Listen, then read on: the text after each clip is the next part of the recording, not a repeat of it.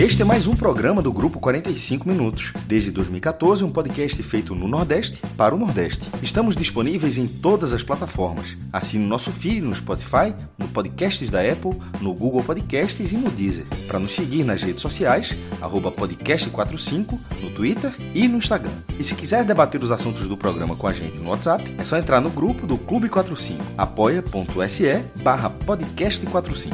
Muito obrigado pela escolha e pela confiança.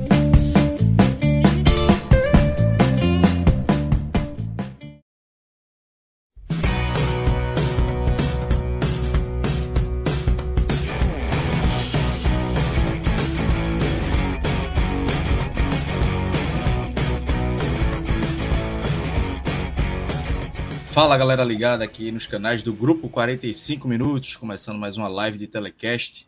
Telecast duplo hoje. Primeiro para falar de Náutico e CRB, o Náutico voltando a vencer após seis rodadas, é, respirando um pouquinho, né, saindo da lanterna. É, na noite dessa quarta-feira nos aflitos. E na sequência, para falar do, do Ceará e São Paulo, jogo da Sul-Americana. O Ceará venceu no tempo normal mas perdeu nos pênaltis e ficou de fora das semifinais da Sul-Americana. É, inicialmente estou aqui com Rodolfo Moreira, Cris Mangama, estamos começando aqui a live. Vamos começar com a parte do Náutico, né, falando dessa vitória do Náutico. E aí, antes de, de a gente entrar propriamente dito no jogo, Rodolfo estava no estádio, viu de casa, como é que foi a tua noite de quarta-feira hoje? Escolhi ver de casa, no, não estava nem confiante e as últimas experiências não tinham sido muito boas. Do começo ao fim, né? O Náutico está com algumas coisas na, na, entrada de campo que são meio esquisitas. De só, se você não tiver com carteira, você não entra pela entrada principal, mas tem, do, tem outras duas entradas que você pode acessar, então é só um inconveniente para dar meia volta.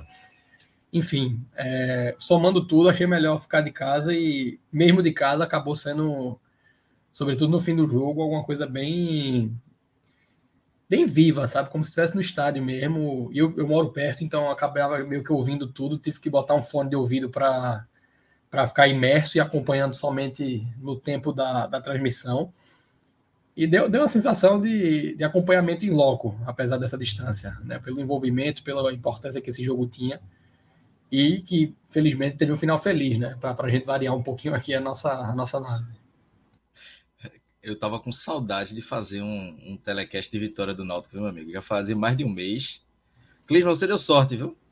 Você deu sorte no. Fez o jogo pelo Enem 45, né? Então. Vou falar com o seu chefe para ele colocar você mais jogos do Náutico para ver se salva. Exatamente, pode falar. Rapaz, é, eu estava acompanhando também como eu fiz o jogo do contra o Operário. E aí eu já pensando, meu amigo, com que o Náutico apresentou naquele jogo para agora, vai ter que vai ser preciso assim avançar umas boas casas aí no futebol apresentado, questão de atitude também. E assim, claro, tá longe de, de ser o necessário para ter essa permanência, mas que mostrou hoje já por ter conseguido a vitória já é algo essencial para esse momento e para poder dar início a essa virada de chave do, do Náutico para tentar deixar o Z4. É isso. E aí, Rodolfo, começando a análise do jogo, né? Até tu, eu tuitei mais ou menos o que Clisma falou aí, essa questão de vencer.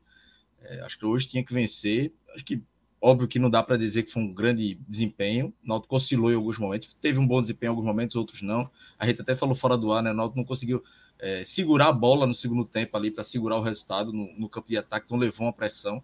Essa pressão me rendeu um torcicolo, que eu estava no estádio, deu, deu um jeito no pescoço nas últimas bolas ali de de nervoso, mas indo pelo começo do jogo, né, da escalação do Náutico, o Náutico voltando a jogar com três zagueiros era uma formação que eu gostei, aprovei. A questão das peças, é, a volta de Franco, é, estreia de Anilson, estreia de Maurício, que fez o gol, né, o segundo gol do Náutico. E aí, Rodolfo, queria a tua análise, o que é que você achou do, da escalação de, de, de, Elano e da postura do time também, né? Se, é, se como o Cleiton falou, foi um primeiro passo aí para uma reação, ainda falta muita coisa. É, o que é que tu achou aí dessa, desses 90 minutos do, do Náutico, dessa primeira vitória de Elano aí, para tirar um peso também, da, não apenas do Náutico, né? Mas sobre o trabalho dele, que já vinha é, bastante criticado e com razão, né? Eu acho que a corda, Cláudio, ela tinha sido esticada hoje de duas formas pela diretoria, no sentido de que se o Náutico não, desculpa, não vencesse esse jogo, era meio com a sentença de rebaixamento. É uma, uma briga que o Náutico continua envolvido, que o Náutico vai continuar envolvido muito provavelmente até o fim da competição. E essa corda foi esticada, de certa forma, até o limite, porque o Náutico teve hoje um zagueiro estreando que chegou numa condição de aprovação diferente de quase todos os outros trazidos, quando se sabia já há muito tempo que o Náutico precisava de zagueiro. O Náutico teve hoje, é, mais uma vez, Chiesa de titular, sem condições de estar atuando, longe de uma forma ideal, né, e sem conseguir performar. Então ainda há um, um flerte aí com algumas situações de risco. E do lado de Elano, essa corda foi esticada porque Elano tinha três jogos na conta, até então, com três derrotas, um gol marcado, dá para dizer que foi um gol marcado é, ainda com um resquício de trabalho do antecessor, né, um gol de bola parada, não foi uma jogada é, trabalhada ali, algo que tivesse o DNA do treinador, então estava faltando se ver algo do time de Elano. Eu diria até que se o Náutico perde o jogo hoje, a segunda derrota consecutiva em seu. A seria a terceira derrota consecutiva em seus domínios, né, a segunda sob o comando de Elano. A primeira foi, foi para o Londrina. E com quatro derrotas consecutivas, afundado na lanterna, chegando a sete derrotas consecutivas na Série B, eu acho que Elano já cairia. Não sei como é que o Náutico faria para lidar com, com a multa prevista no contrato assinado até o fim de 2023, mas eu acho que Elano cairia pelo desespero da situação. E mais do que é, ninguém, eu sou muito favorável a você dar sequência, porque é muito complicado você herdar um trabalho como esse, que Elano herdou, para trazer rendimento imediato. Por isso que eu disse aqui, quando a gente analisou o nome dele após a derrota para Ponte Preta, que era um bom nome para iniciar um trabalho, né, onde você tivesse uma margem de erro bem extensa, onde crédito pudesse ser dado sem prejuízo uh, irreversível, o que não é o caso desse Campeonato Brasileiro da Série B já em estágio avançado. Mas hoje a gente conseguiu ver, né? De, com mais uma semana de trabalho, sobretudo com. Mais uma semana não, né? Que o último jogo foi na, na sexta-feira, mas com alguns dias aí de trabalho a mais, é, com alguns reforços vindo do mercado, o caso de Maurício, do DM, o caso de Franco, ela não conseguiu trazer um rendimento que até então não tinha sido visto. O jogo contra o Londrina como eu falei, ele tinha sido um misto da herança do trabalho passado, com muita vontade em campo, mas carente de, de ideias, e os dois jogos consecutivos foram desastrosos. Tanto no resultado, de, de formas distintas, porque um perdeu por 3 a 0 o outro perdeu por 1 a 0 mas sempre com a derrota construída no segundo tempo e sempre pecando muito atrás. E numa nulidade ofensiva que assustou e que hoje até ameaçou repetir. Né? Os primeiros 10, 15 minutos foram de um Náutico muito tímido, mas na minha leitura controlando o jogo. Né? O CRB jamais conseguiu chegar mesmo ali naquele começo do primeiro tempo, perdeu o Martin, depois o Daniel Paulista acabou optando por colocar um jogador mais avançado. É, acho que isso fez diferença também no, no controle que o Náutico passou é, a ter de uma maneira mais, mais intensa. E a partir desse controle, né, conseguiu criar algumas situações. De, passou longe de ser um time ah, agudo, foi um jogo diferente, foi um primeiro tempo, melhor dizendo, diferente do jogo do Novo Horizontino, por exemplo, onde o Náutico fez 3 a 0 com justeza, porque criou o suficiente para isso, poderia ter feito até mais. E no jogo de hoje o Náutico foi muito mais competente, digamos assim. Chegou pouco, mas nas vezes que chegou conseguiu concluir e com êxito. Né? Na finalização do Maurício, um escanteio fechado que vem, um bate-rebate ali, a bola vai e volta duas vezes até sobrar para ele, finalizou de, de, forma indefensável e depois na jogada trabalhada entre Richard Franco e Jobson, que na tabela culmina no gol né, do Jobson, que já vinha merecendo, vinha finalizando bastante no jogo contra a Ponte Preta, que foi a reestreia, chegou a botar a bola na trave. E ali o Náutico pavimenta uma vitória, porque mesmo sendo um time com um histórico pouco confiável atrás, com um histórico pouco confiável em segundo tempo, e de fato o gol sofrido sai num erro da defesa e no segundo tempo, o Náutico já tinha uma margem de gordura suficiente para administrar, que foi potencializada quando o Anselmo Ramon foi expulso.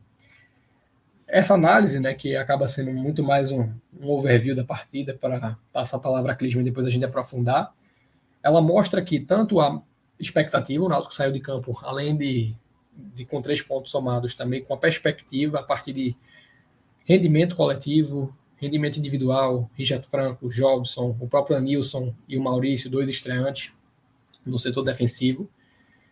É, o Náutico tem agora um desafio né, de corrigir o que eu pontuei que seguiu como padrão. Falhas da defesa, desatenção na segunda etapa, porque nem sempre o Náutico vai conseguir sair na frente, nem sempre o Náutico vai abrir um placar com, uma, com, com alguma margem, como foi contra Novo Horizontino e, é, e hoje contra. contra Putz, deu um branco aqui. Contra o CRB. CRB, isso. Hoje contra o CRB. E isso pode ser prejudicial. Primeiro, porque existe uma, uma média etária alta do time. É um time que tende a ter uma dificuldade para correr atrás de resultado por questões é, de característica de elenco. É um time que, precisando sair para o jogo, se expõe a riscos maiores por ser mais frágil atrás. A gente viu isso claramente na partida contra o Bahia, didático o caso do jogo. Então, essa narrativa da partida, né, de você ter o controle para abrir o placar logo, para administrar resultado, ela precisa ser controlada mais vezes, mas nem sempre o Náutico vai tê-la. E quando não tiver, tem que ter o mínimo de tranquilidade, o mínimo de evolução para conseguir trabalhar também com resultado adverso e ter capacidade de ser uma equipe com poder de reação. A, o, o, objetivo agora é muito claro: é ter ritmo de pontuação suficiente para chegar na reta final do campeonato, últimas quatro, três rodadas, com margem de erro. Né? O Náutico não pode chegar na reta final precisando fazer sete em nove pontos. O Náutico não pode chegar na, na, última rodada precisando fazer 10 em 12, porque não vai conseguir. Não é um time, não, não tem elenco para isso. Vai, vai, vai ter desfalque vez ou outra. Os próprios jogadores né, de maior destaque na equipe podem errar, como já erraram nesse campeonato. Chiesa perdendo gol contra a Chapecoense, Souza errando no segundo gol do Londrina. Então precisa chegar com. Precisa ter ritmo de pontuação para chegar ali por volta da 25 rodada com uma margem de erro para fazer talvez 50% dos pontos e escapar. Dependendo somente de si, claro. Essa, esse para mim passa a ser o objetivo do Náutico com essa vitória. O objetivo até três horas atrás era voltar a vencer para trazer o um mínimo de tranquilidade e essa vitória veio com alguma convicção, que foi para mim o mais importante do jogo. Lisman, e como é que tu viu esse, esse jogo? Tu fez a matéria lá para o NE45, o Náutico voltando a jogar com três, três zagueiros. É, tinha sido assim, já com o Roberto Fernandes, os melhores jogos do Náutico tinha sido com três zagueiros, voltou a jogar. E hoje, assim, é, óbvio que pode ter torcido empolgado, não foi um grande desempenho, mas foi melhor que o CRB, em boa parte do tempo foi mais eficiente e venceu, né? Então, é, acho que até não, não dá para questionar muito o resultado, não. Mas é, eu queria, primeiro, tua análise e, segundo, é, não dá para tirar mais os três zagueiros do time, né? Com certeza, Cobra. É, corrobora aí com o que o Rodolfo falou na análise dele. É, boa noite aí para vocês, também quem está acompanhando a gente. É, essa, essa entrada de três zagueiros se fazia necessária já há um bom tempo, justamente para dar essa, é, esse maior resguardo na parte da defesa do, do Timbu, já que o time sempre se mostrou muito exposto, mostrando muita dificuldade é, nessa questão defensiva. Acho que também por ser um time que manteve, de certa forma, uma base, uma filosofia de jogo com relação ao que era também no ano passado com a Ilha dos Anjos, e tinha esse, esse problema defensivo também, time que às vezes joga, gostava muito de jogar com marcação alta, pressionando sempre em cima, e aí apresentava também esses problemas é, nessa sua cobertura, e aí com esse, esse problema da saída de peças, é, outros jogadores chegando aí também sem a mesma característica para poder dar conta desse estilo de jogo. Então era necessário deixar um pouco de lado isso, se resguardar um pouco mais e aí sim, jogando com três zagueiros, é, em alguns momentos até fazendo praticamente uma linha de cinco lá atrás, com o Anilson e do outro lado João Lucas também. É, e aí, assim, dentro dessa ideia de você poder reforçar seu sistema defensivo e parar de ser tão vazado, o Náutico já encontrou um caminho.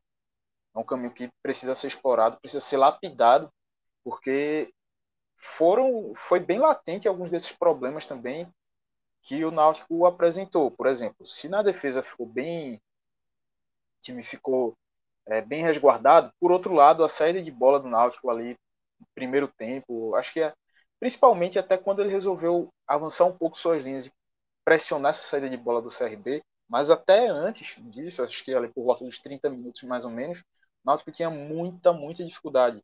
É, os dois laterais, o Anilson estava sendo um pouco mais liberado para descer ali pelo lado direito. e aparecer na mesma linha com os meio-campistas, ou até, às vezes, até quase como um ponta.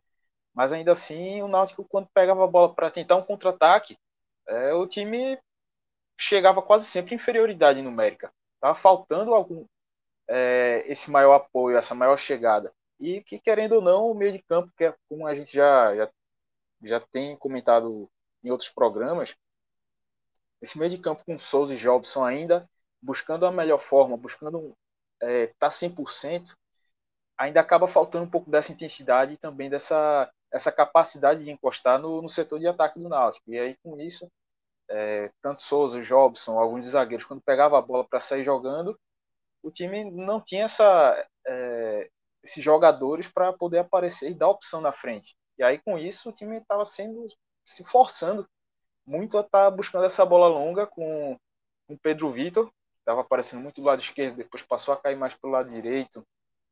É, o Nilson também estava sendo é, alvo dessas viradas de bola, buscando essa bola longa, e era algo que não estava encaixando. Pegava e sempre lá, é, não conseguia nenhum mano a mano, era dois contra um com o Pedro Vitor, ali quando ele estava caindo pelo lado esquerdo.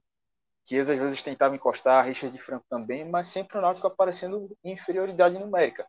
E aí isso estava minando muito essa questão dos ataques, o time estava sofrendo. É, e aí eu acho que com essa mudança de, de marcar um pouquinho mais, pressionar essa saída de bola do CRB, que estava apresentando dificuldade, foi uma boa, uma boa sacada, uma boa saída que o Náutico encontrou para poder crescer no jogo. E aí, depois que adotou essa nova postura dentro da partida, foi quando passou a encurralar o CRB e passou a, a levar mais perigo. É, e aí, depois de ter saído aquele primeiro gol, com, vindo ali na bola aérea, acho que, é, só abrindo um parêntese também, esses escanteios de Souza baixos ali no primeiro pau era algo que estava incomodando muito. Era tipo, uma sequência ali, acho que pelo menos uns três ou quatro escanteios que ele batia e chegava ali na primeira trave, alguém do CRB cortava. É, enfim, tava, tava complicado demais para poder sair algo, algo melhor disso. E aí, quando esse, nesse escanteio aí do gol, que ele acertou, pegou o melhor na cobrança, teve esse bate-rebate, Maurício abriu o placar e o CRB sentiu o gol. É, o time meio que ficou grog ali. E aí foi o momento que o Náutico teve que aproveitar e soube aproveitar para poder ampliar nessa, nessa boa jogada de, de Jobson e Richard Franco. É, achei foi uma boa jogada ali trabalhada. Acho que foi algo até que, se não me engano, João Grilo estava até tweetando sobre isso, dizendo que fazia tempo que não via o Náutico com um gol desse jeito. Assim, não, mesmo que não seja uma jogada ensaiada, coisa assim, mas uma bola bem trabalhada, é, que o time pressionou ali, roubou a bola, deu opção de passe, uma tabelinha ali para entrar na área e fazer o gol. Então, uma jogada interessante. E aí realmente deu uma. Finalmente deu aquela calmada. Abriu 2 a 0 é, O time poderia tentar colocar mais a bola no chão, segurar o CRB. E foi o que até tentou no segundo tempo. O CRB naturalmente ia se lançar, como se lançou ao ataque, tentou. Mas o Náutico ali teve duas boas finalizações de Souza, uma na cobrança de falta outra no chute na intermediária. E aí foi quando veio o gol do CRB. Perdão. É, veio o gol do CRB, e aí com isso, é, querendo ou não, acho que imagina assim, passa um filme na cabeça dos jogadores. Pô, a gente tá com a vantagem aqui. Já aconteceu na, recentemente contra o Londrina de sair na frente do placar e aí tomar a virada. Mas o Náutico, acho que assim, não teve nem tempo de sentir tanto é, o baque ou o impacto, na verdade, desse gol do CRB, porque aí veio essa expulsão de Anselmo Ramon e como o Rodolfo descreveu, ali o negócio ficou tranquilo para o Náutico. Sim. Foi o, meio que o choque passou para o lado do CRB, saiu do Náutico. Esse impacto que o Náutico teve do gol sofrido passou para o CRB com a expulsão. Então, soube administrar bem, é, tentou, teve outras chegadas e aí, é, mesmo com um jogador a mais, esbarrou um pouco na limitação técnica também para não ter conseguido ampliar o marcador, ter feito o terceiro gol ali. É, Jonathan Jesus, quando entrou, até que brigou lá na frente, está pesado, mas estava tava correndo ali, tentando de algum jeito incomodar a defesa do CRB. Teve é, duas finalizações que colocou o Diogo Silva para trabalhar. Então, é um primeiro passo. Esse primeiro passo está dado. é, já dá aí para o Náutico é, tirar um pouco desse peso que estava nas costas. É, uma sequência de seis jogos, sem vencer, seis derrotas, na verdade, é algo que pesa muito e que vai minando essa confiança do, do jogador, do elenco como um todo.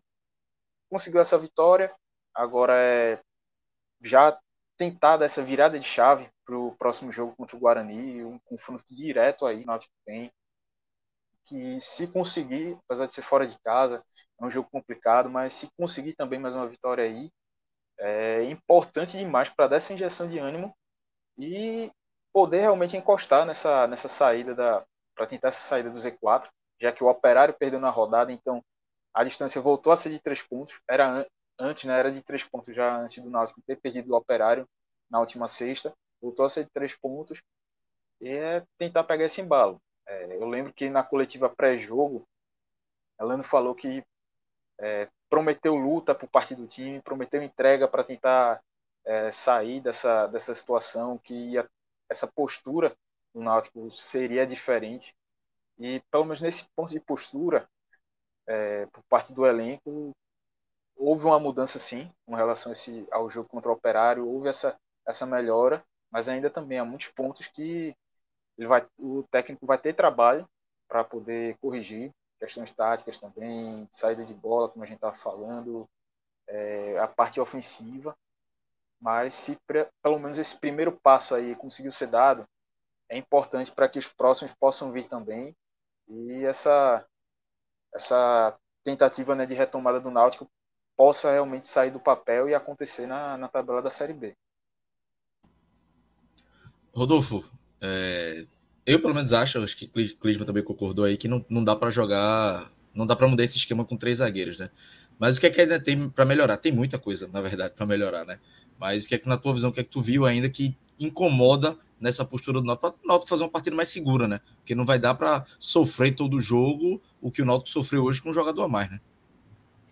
Exato, Cláudio. E eu até esqueci de comentar isso na tua pergunta, que rapidamente ressaltando, eu concordei né, previamente e acho que funcionou bem a aderência de Elano a esses três zagueiros que já tinham, de certa forma, funcionado com, com Roberto Fernandes. Mas eu acho que foi a melhor partida de um tio de zaga. Não, não a melhor partida do Náutico na Série B. Acho que o jogo do Novo Horizontino ele ainda teve acima. Mas analisando o trio de zaga, ela, essa foi a melhor partida do Náutico até então. Melhor até que do Novo Horizontino, quando eu acho que o Náutico deu mais brecha, quando eu acho que o Náutico cedeu mais espaço, apesar de ter tido uma vitória mais larga por ter feito mais gol. E para mim, cara, o que precisa assim no, ser ajustado começa pela definição de qual é estilo de zaga titular. Eu sou muito é, reticente com o uso do Wellington zagueiro, que para mim hoje dos três foi o único que teve abaixo da crítica. Não foi a pior partida dele pelo Náutico, foi uma apresentação muito mais é muito menos nociva do que outras, mas ainda assim para mim foi o zagueiro que mais falhou, inclusive no lance do gol é ele que estava ali na cobertura, não consegue chegar no Gabriel Conceição.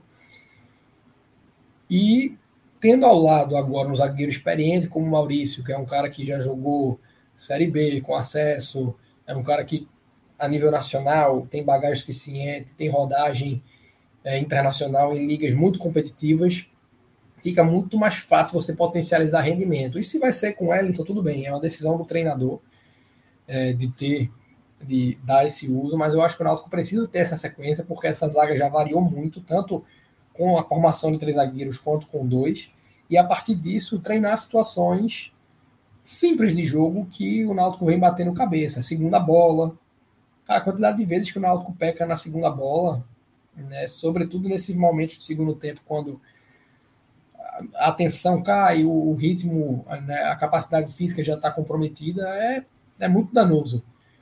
E com isso, acho que o Náutico tende a ter uma estabilidade maior. Na frente, né, no, no, ali no meio, hoje o Náutico fez uma partida muito segura é, no meio de campo, com o controle das ações, com muito toque de bola, e fez isso sem dois jogadores que, teoricamente, têm uma cadeira cativa, que são Vitor Ferraz, quase sempre jogou no meio, e Jean Carlos, que, é, apesar do, da temporada muito abaixo, continua sendo o nome que mais é, traz expectativa a nível ofensivo, né? sobretudo na, na conversão de chances em gol. E o Jean, para mim, ele é indiscutível, no lugar do Pedro Vitor, que teve no jogo de hoje. Mas essa participação do Vitor Ferraz ela tem que ser discutida, porque tanto na lateral direito, o Náutico tem um atleta que fez uma estreia muito boa, ao meu ver, ao menos, que foi o Anilson. E no meio, cara, a gente comentava isso no momento que o Náutico trouxe Jobson e Souza. Alguém vai ter que sobrar. Não dá para jogar todo mundo. E talvez o Vitor Ferraz seja até um nome mais adequado para isso, porque o começo de Série B do Vitor entrando no segundo tempo foi muito bom. Houveram vários jogos e Vitor Ferraz desequilibrou. É, sendo acionado no segundo tempo, o Guarani botou bola na trave, CSA, eu não me lembro se o do CSA ele começou no banco, ele acabou fazendo gol, mas enfim, o Vitor acrescentou muito vindo do banco, e ele tem um perfil para isso. É um cara já com uma certa maturidade, jogador de grupo, então eu acho que tem, você tem uma, uma, uma aderência maior a esse tipo de situação, e o principal aspecto é que ele não, não vem rendendo como titular o mesmo que outros vem rendendo o que Jobson tem rendido desde que chegou, o que Richard Franco vem, vem conseguindo acrescentar com assistências e gols.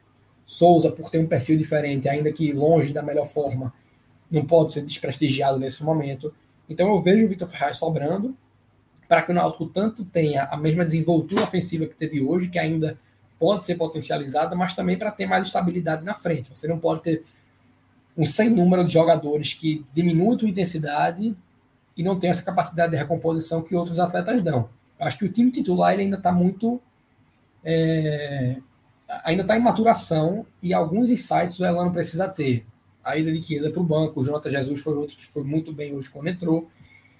E tudo isso está dentro dessa curva de aprendizado do treinador que hoje fez apenas seu quarto jogo, né, uma, uma amostragem pequena, mas pelo momento crítico que o Náutico vive, ele precisa acelerar esse processo decisório, visando trazer né, o que o Náutico precisa, que é uma segurança defensiva maior, deixar de ser um time cujo gol do adversário é certo nas partidas.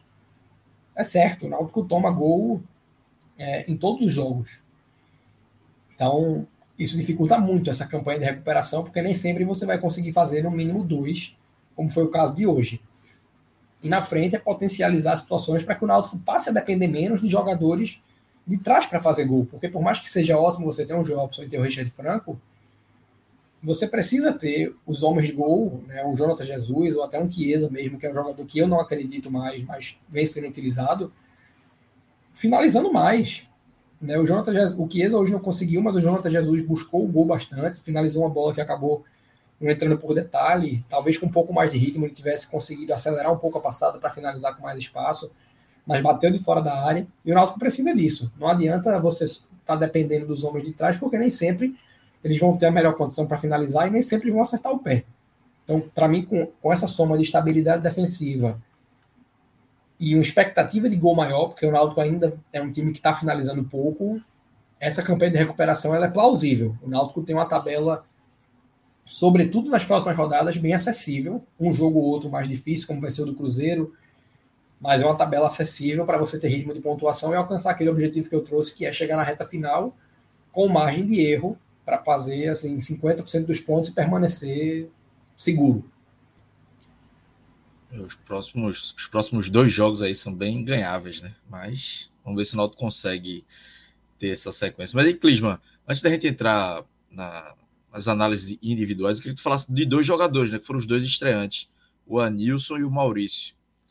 Veja, pelo menos na minha opinião, não, pelo desempenho de hoje, é, não vou dizer aqui é titular até o fim da Série B, não sei, mas para os próximos jogos, não, gostei muito do Anilson, achei que deu outra vida à lateral direita, porque Thiago Enes estava muito mal, e Maurício, a segurança que ele deu, principalmente numa defesa que, é, além do gol, né, não vou nem citar o gol, mas uma defesa que já vinha é, tendo problemas, tá tendo problemas a temporada toda, ele deu um pouco mais de tranquilidade, e me surpreendeu até ele jogando como um, pelo meio, né? Como, como, quase um líbero, né? Assim, mas jogava em linha, mas ele às vezes recuava um pouco mais. Esperava até o Wellington fazendo essa função, não foi mais ele que fez. Mas eu gostei das duas estreias, e aí, como, como o Rodolfo até falou, né? Questão de, de dar sequência agora, esses dois aí são peças que, que podem ajudar nessa virada de chave do Náutico, né? Com certeza, são jogadores que, é, pelo que apresentaram, merecem realmente receber uma sequência de jogos.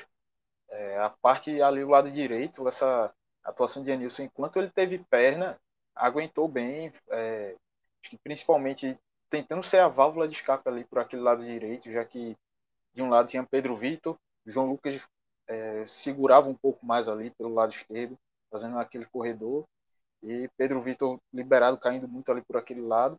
E a Nilson também teve essa liberdade para poder subir, poder estar tá aparecendo. Cara que buscou bastante o jogo, deu a opção de passe. É, acho que até muito pela formação também, pelo jeito do que ela desenhou o Náutico para a partida, em alguns momentos fazia falta ter alguém ali mais próximo de Anilson, um jogador mais ofensivo para poder encostar daquele lado ali. Richard Franco que vinha fazendo esse papel e é, fez bem assim dentro da, das limitações dele, mas é, conseguiu segurar bem ali, é, ajudou a Nilson para poder dar esse desafogo pelo lado direito e assim uma boa uma boa estreia dele. Gostei também, voluntarioso, é, também colocando para cima da marcação. Acho que realmente fez por merecer essa, essa presença e até porque, né, com o Thiago Enes, pelo nível de atuação que ele vinha tendo, essa disparidade aí que Anilson colocou já o credencia realmente ganhar mais uns jogos como, como titular do Náutico. Maurício também é um jogador que, bem como vocês destacaram, um cara que passa muita segurança na defesa. É, sim, acho que também por estar um tempo parado, é, já é um jogador um pouco mais velho, é um pouco mais pesado, então acredito que seja por isso que ela não tenha resolvido colocar Maurício centralizado. Enquanto isso, do lado do Bruno Bispo e o Wellington um pouco mais. Ele não jogava desde abril, né? Então isso deve, realmente é, deve ter, ter pesado. Bastante tempo. E aí, por outro lado, você vê o Wellington e Bruno Bispo relativamente jogadores mais leves do que do que Maurício, né? E acho que isso daí conseguiu dar esse encaixe. É, notava muito também quando jogava o Wellington com o Bruno Bispo, com essas trocas aí também, enquanto o Carlão tava. É, sempre tinha esses momentos em que batia meio que um desespero assim na zaga do Náutico, faltava alguém para poder é, chamar atenção ali, acalmar os ânimos, é, chamar atenção também momentos de falta de concentração, que é algo que vinha sendo muito recorrente também na defesa alvirrubra. Então vejo que Maurício consegue, pelo menos tem esse perfil e conseguiu fazer isso dentro desse jogo, é, de dar essa acalmada. É, teve aquela falha ali no gol do, do CRB, mas de certa forma, no contexto geral, essas falhas individuais, de deixar esses, é, esses buracos ali para a entrada do, do time adversário na área do Náutico, já foi algo que amenizou. E acho que passa muito também pela atuação dele, pela liderança dentro de campo, uma boa partida. E aí, conforme ele for ganhando ritmo e for dentro desse perfil, dentro do que ele apresentou hoje contra o CRB, realmente ajuda realmente a dar essa estabilizada que a defesa do Náutico precisa. Então, todos os dois aí, essa sequência aí de, de dois jogos, que vai pegar o Guarani fora e o Vila Nova no, nos aflitos, se puder contar tanto com o Maurício e também quanto com o Anilson de titulares, é, é colocar os caras para jogar mesmo. Rodolfo, começando agora, antes da, das análises individuais, teve um super chat aqui do Inácio Andrade. Ele mandou aqui: Meu sonho era que Rodolfo fosse ah, esporte, craque. Tô devendo uma visita. Né? Inácio tá modesto, pô. Inácio tá estudando tanto futebol e acompanhando tanto que ele tá ficando melhor do que eu. Pode parar de sonhar já e, e assumir um posto lá. E se botar Rodolfo para comentar o esporte, ele comenta com a mesma profundidade e qualidade, meu amigo. Vamos aí, é, é completo. Mas aí, Rodolfo, vamos voltar para a análise do Náutico agora. E individual, é... eu acho que, que destaque negativo é, tá bem fácil, assim, né? Tem dois ou três no máximo ali, e positivo tem mais. Mas aí, pode começar com, primeiro com os negativos para a gente terminar com a, com a parte positiva. O que é que tu achou desses, dos jogadores do Náutico hoje? Cara, o nome que destoa por completo da partida para mim é Chiesa. Assim, eu sempre ressalto que eu baseio muito minha análise com base em tanto na, no desempenho em campo, a despeito de quem seja quem, quanto na expectativa que se tem por, por performance, tanto baseado em histórico, né, o que esse atleta já entregou ao longo da carreira e o que ele está performando numa média é, de um recorte mais recente. E Chiesa, no, no, no, tocante ao recorte recente, ele entregou o que de fato ele vem entregando, que é muito pouco, mas na expectativa que se tem pelo nome é muito abaixo.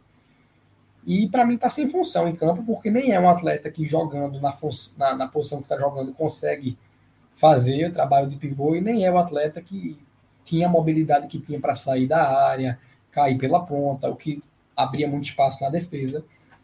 E eu vejo o uso recorrente dele, né, lógico que em caso de, de ausência de outras opções ele vai ter que ser utilizado, mas eu vejo a opção recorrente dele como um dano ao time hoje. Eu não acho nem que exista uma alternativa que seja unânime, segura. Mas o Jonathan Jesus chegou, foi contratado para suprir essa lacuna e não teve uma sequência como titular. Hoje talvez tenha sido, foi na minha opinião, na verdade, a partida em que ele teve os melhores minutos com a camisa do Náutico foi sempre acionado né, em contextos de, de, segundo tempo. No jogo da Chapecoense ele entrou quase nos acréscimos e conseguiu deixar Chiesa embaixo da barra na primeira bola que teve. Hoje ele finalizou, hoje ele deu passes que quase deixaram o, acho que o João Lucas ali na cara do gol.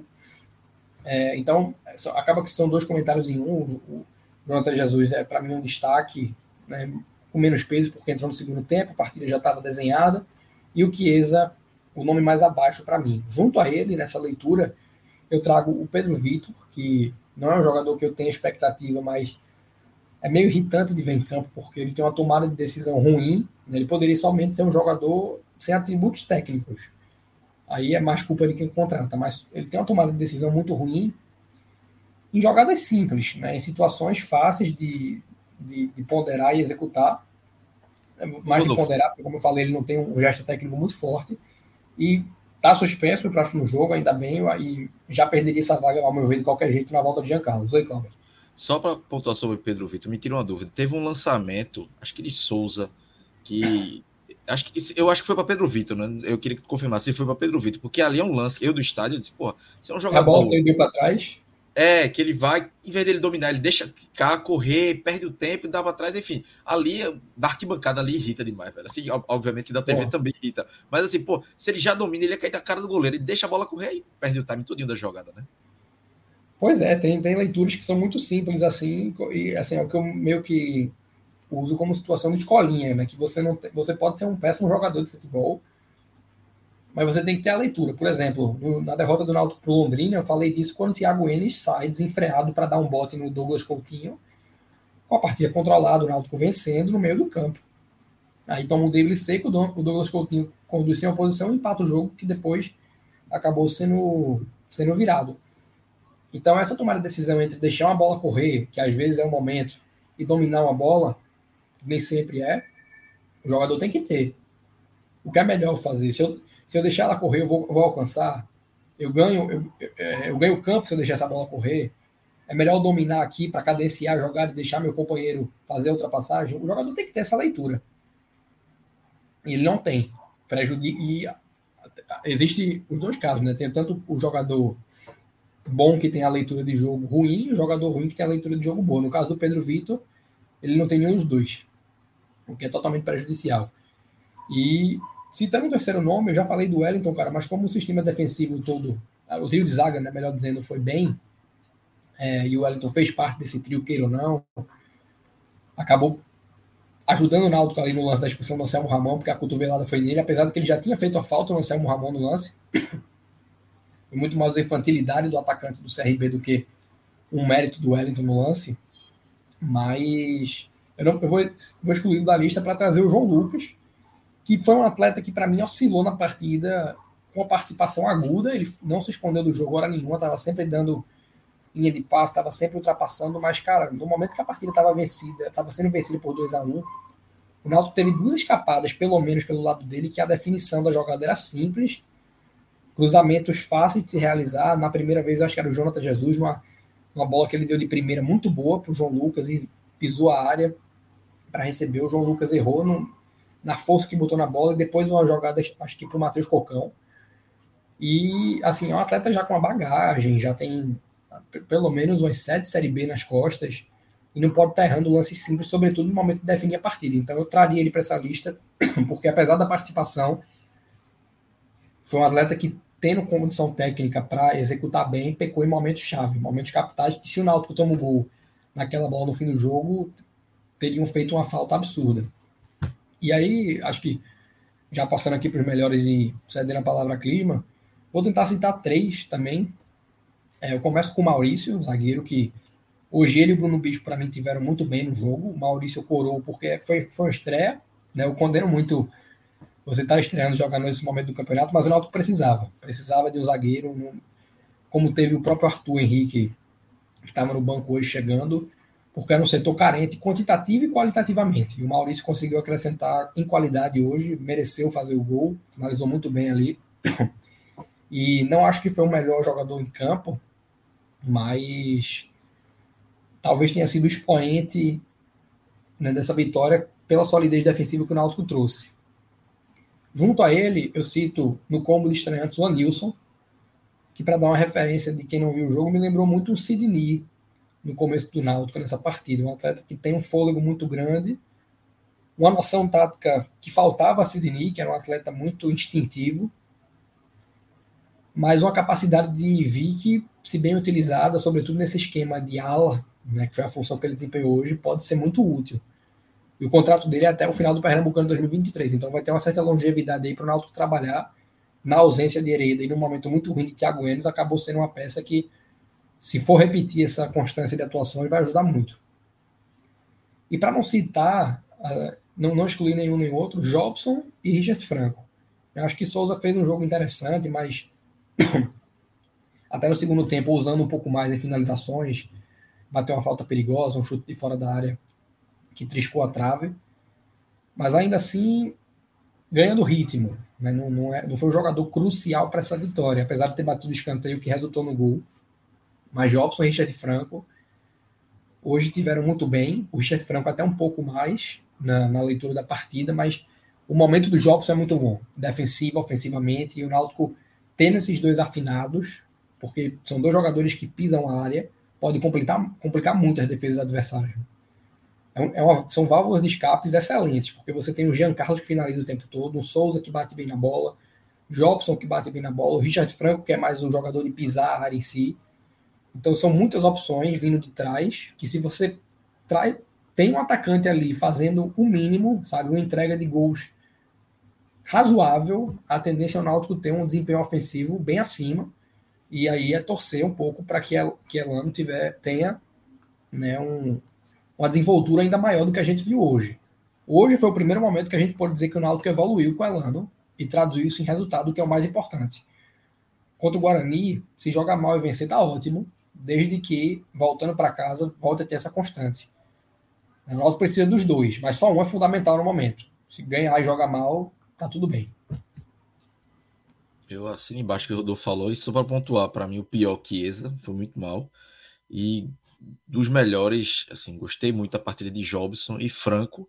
Enquanto teve físico, passou dois jogos de fora, mas Franco jogou uma partida muito boa, assim, foi um é, ele deu uma intensidade que o meio campo não estava tendo, né? Com o Jean, com o Vitor Ferraz, então é outro. É muito pesado, é. Não tem espaço para o Vitor aí, infelizmente. É.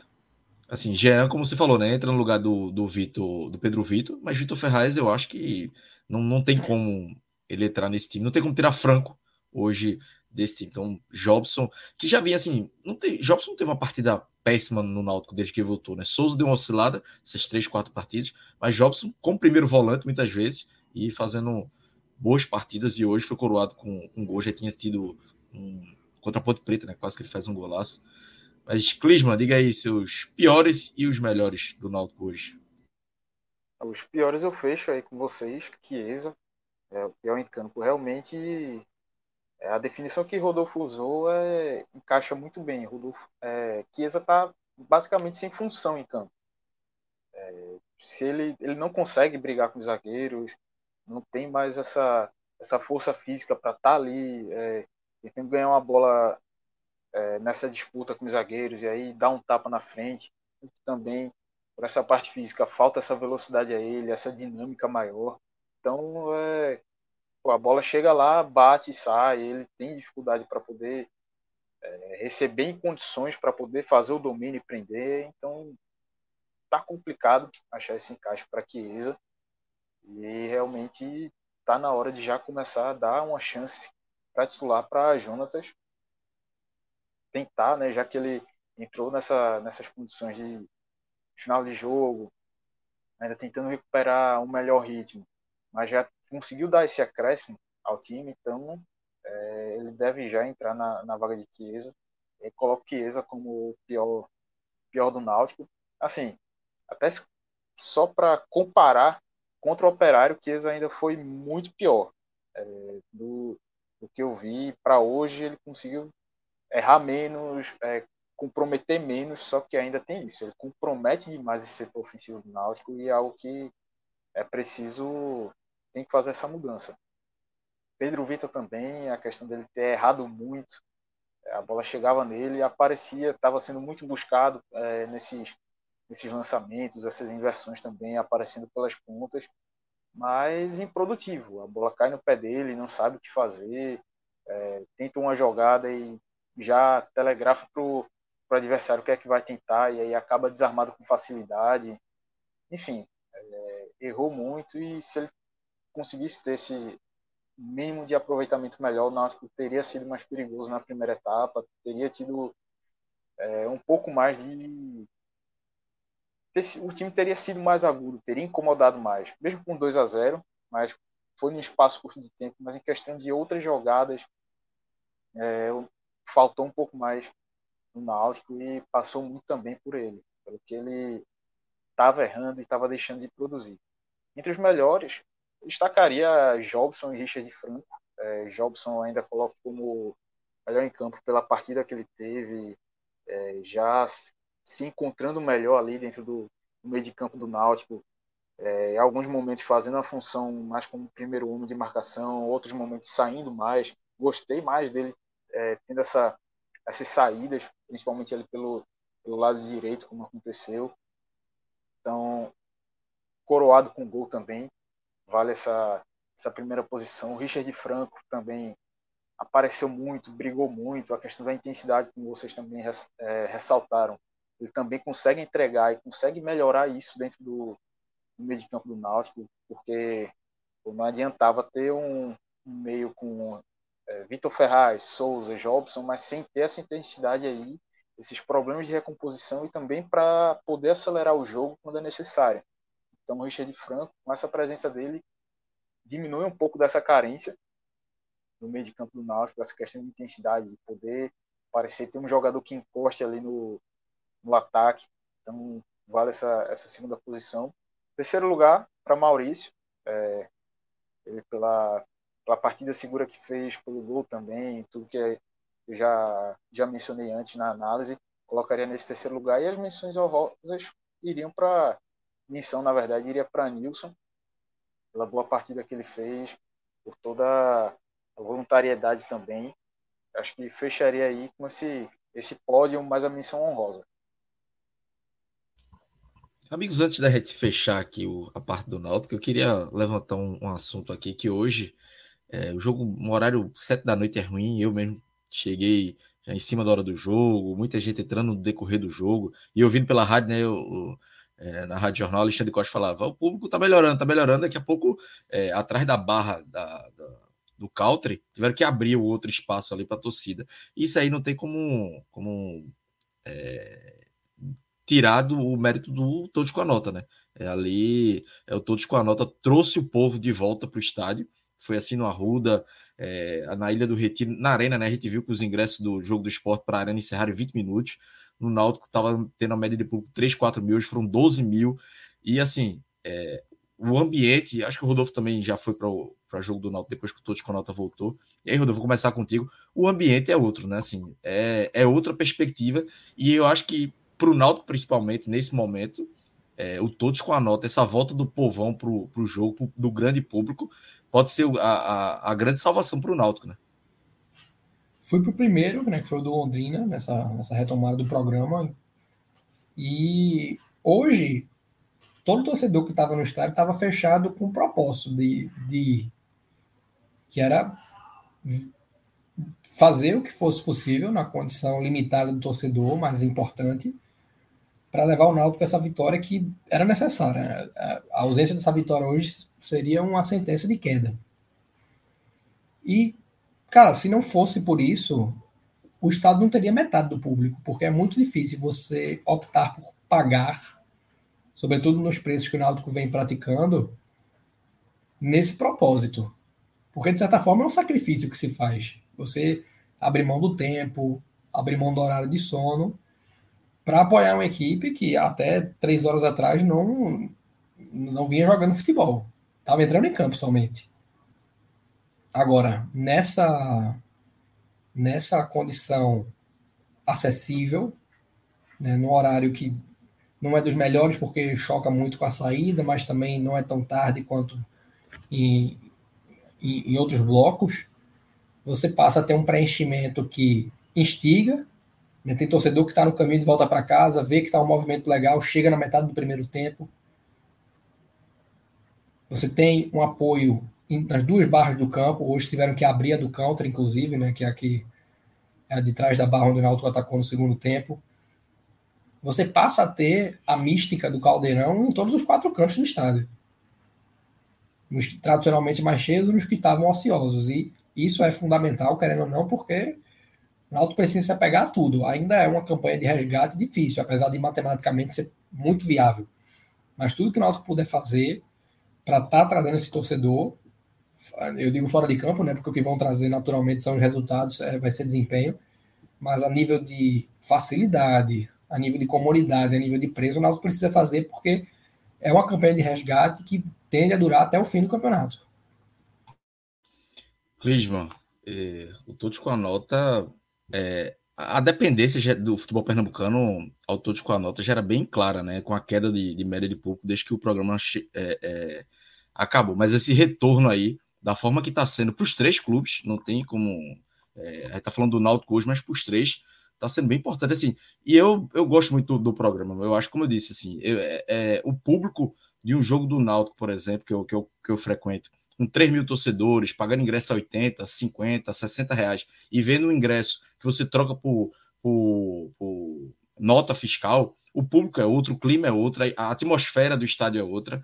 Assim, é, é difícil, vai ser difícil o governo terminar com o programa novamente, ou interromper o programa, porque assim, é, é um incentivo fiscal, como tem para várias empresas, é um incentivo ao esporte, um incentivo ao futebol pernambucano, e hoje está é, tá sendo fundamental para os clubes daqui, né? Com certeza. É trazer esse apoio de volta. É, tanto que a gente viu assim quase uma década sem o, o, Todos com a Nota, tantos anos assim, a gente vendo essa, esse, essa média de público cair, tudo afetando, e aí, querendo ou não, é, a gente sabe de quanto o povo pernambucano em si tem essa relação com, com o futebol. O povo do Recife, região metropolitana, principalmente aqui, por estar mais próximo dos estádios e de ter essa relação de frequentar, de estar sempre presente, é, ter esse, esse bairrismo mesmo, é, de você ter o orgulho de vestir a camisa do seu time, dizer que só torce por ele. Então, boa parte dessa, desse sentimento é nutrido por essas pessoas que têm é, é, tanto essa paixão de poder estar lá, de poder acompanhar, mas que, querendo ou não, a gente pegando até por uma perspectiva socioeconômica, não tem todo esse poder aquisitivo para poder estar tá acompanhando o seu clube é, da maneira que gostaria. Então, esse retorno todos com a nota traz essa possibilidade de poder reaproximar é, o clube desse torcedor também, de poder também dar uma é, dar essa cara nova, poder é, não digo nem reviver, mas dar um fôlego novo para os clubes, poder ter essa, essa atmosfera de, sei lá, assim, 70%, 60% a mais de público em alguns casos. Enfim, é algo imprescindível nesse momento e assim, a gente é, questões políticas à parte é algo que se fosse analisar de certa forma geraria um debate ainda mais longo, mas dentro do contexto de agora, todos com a nota é muito bem-vindo, é, faz sim sua diferença para o público e esse resgate do torcedor também, o torcedor que é, tem menos condições financeiras para poder estar mais presente desse, no, nos jogos, é importante demais. Enfim, e cabe aos clubes, o Náutico agora principalmente, que já soube aproveitar bem com poder ter um público de 12 mil. Enfim, cabe aos, aos clubes saber aproveitar isso e contar com essa, esse apoio do seu torcedor para tentar cada um dentro do seu contexto é, sua virada de chave, sua guinada, enfim, ajuda bastante e é preciso é, reconhecer o poder que, esse, que o Clube Espanhol está tendo de, de, contribuir no atual momento. E futebol hoje é um lazer caro, né? Você vai com a, com a família, enfim, com a esposa, com filhos, é caro. Então você ter essa oportunidade com todos com a nota ajuda demais. Só falta. Minha única crítica ao todos com a nota hoje é precisar ainda trocar o ingresso é, fisicamente, né? É, na última, no final da última, do, da última vez que a campanha era um cartão magnético, né? Que você reservava pelo telefone, era muito mais fácil. Mas ó, vamos dar tempo, né? Vamos ver se, se resolve esse problema, que é o único porém, único sinão aí do todos com a nota de no mais.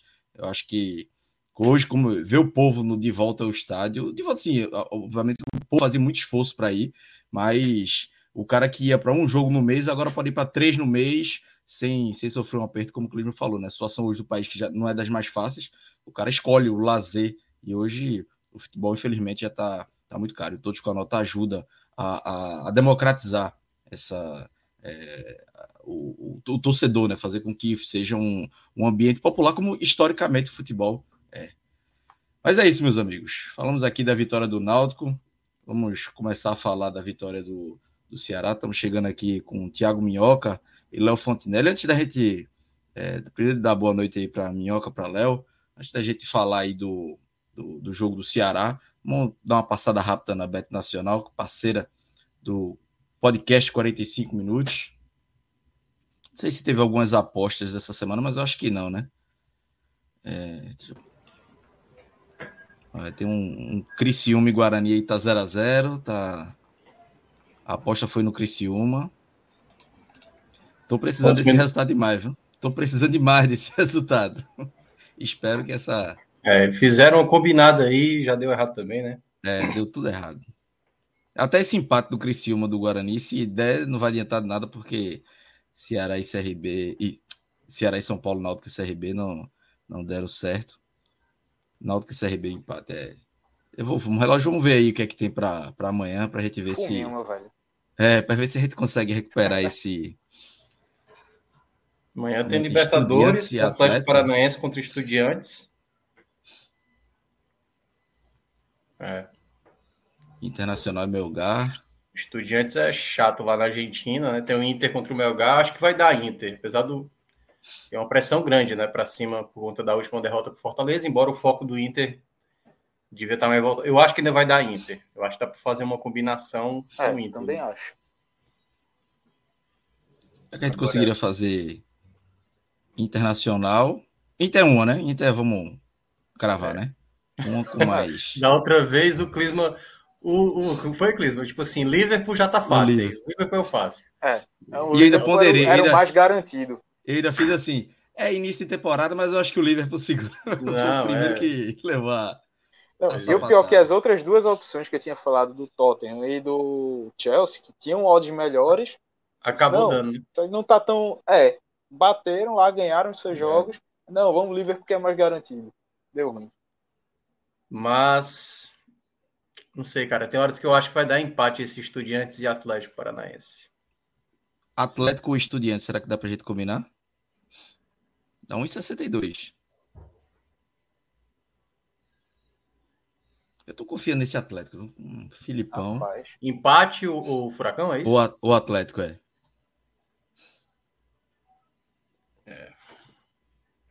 Não sei. Coloca aí, relógio, para ver quanto chega a odd.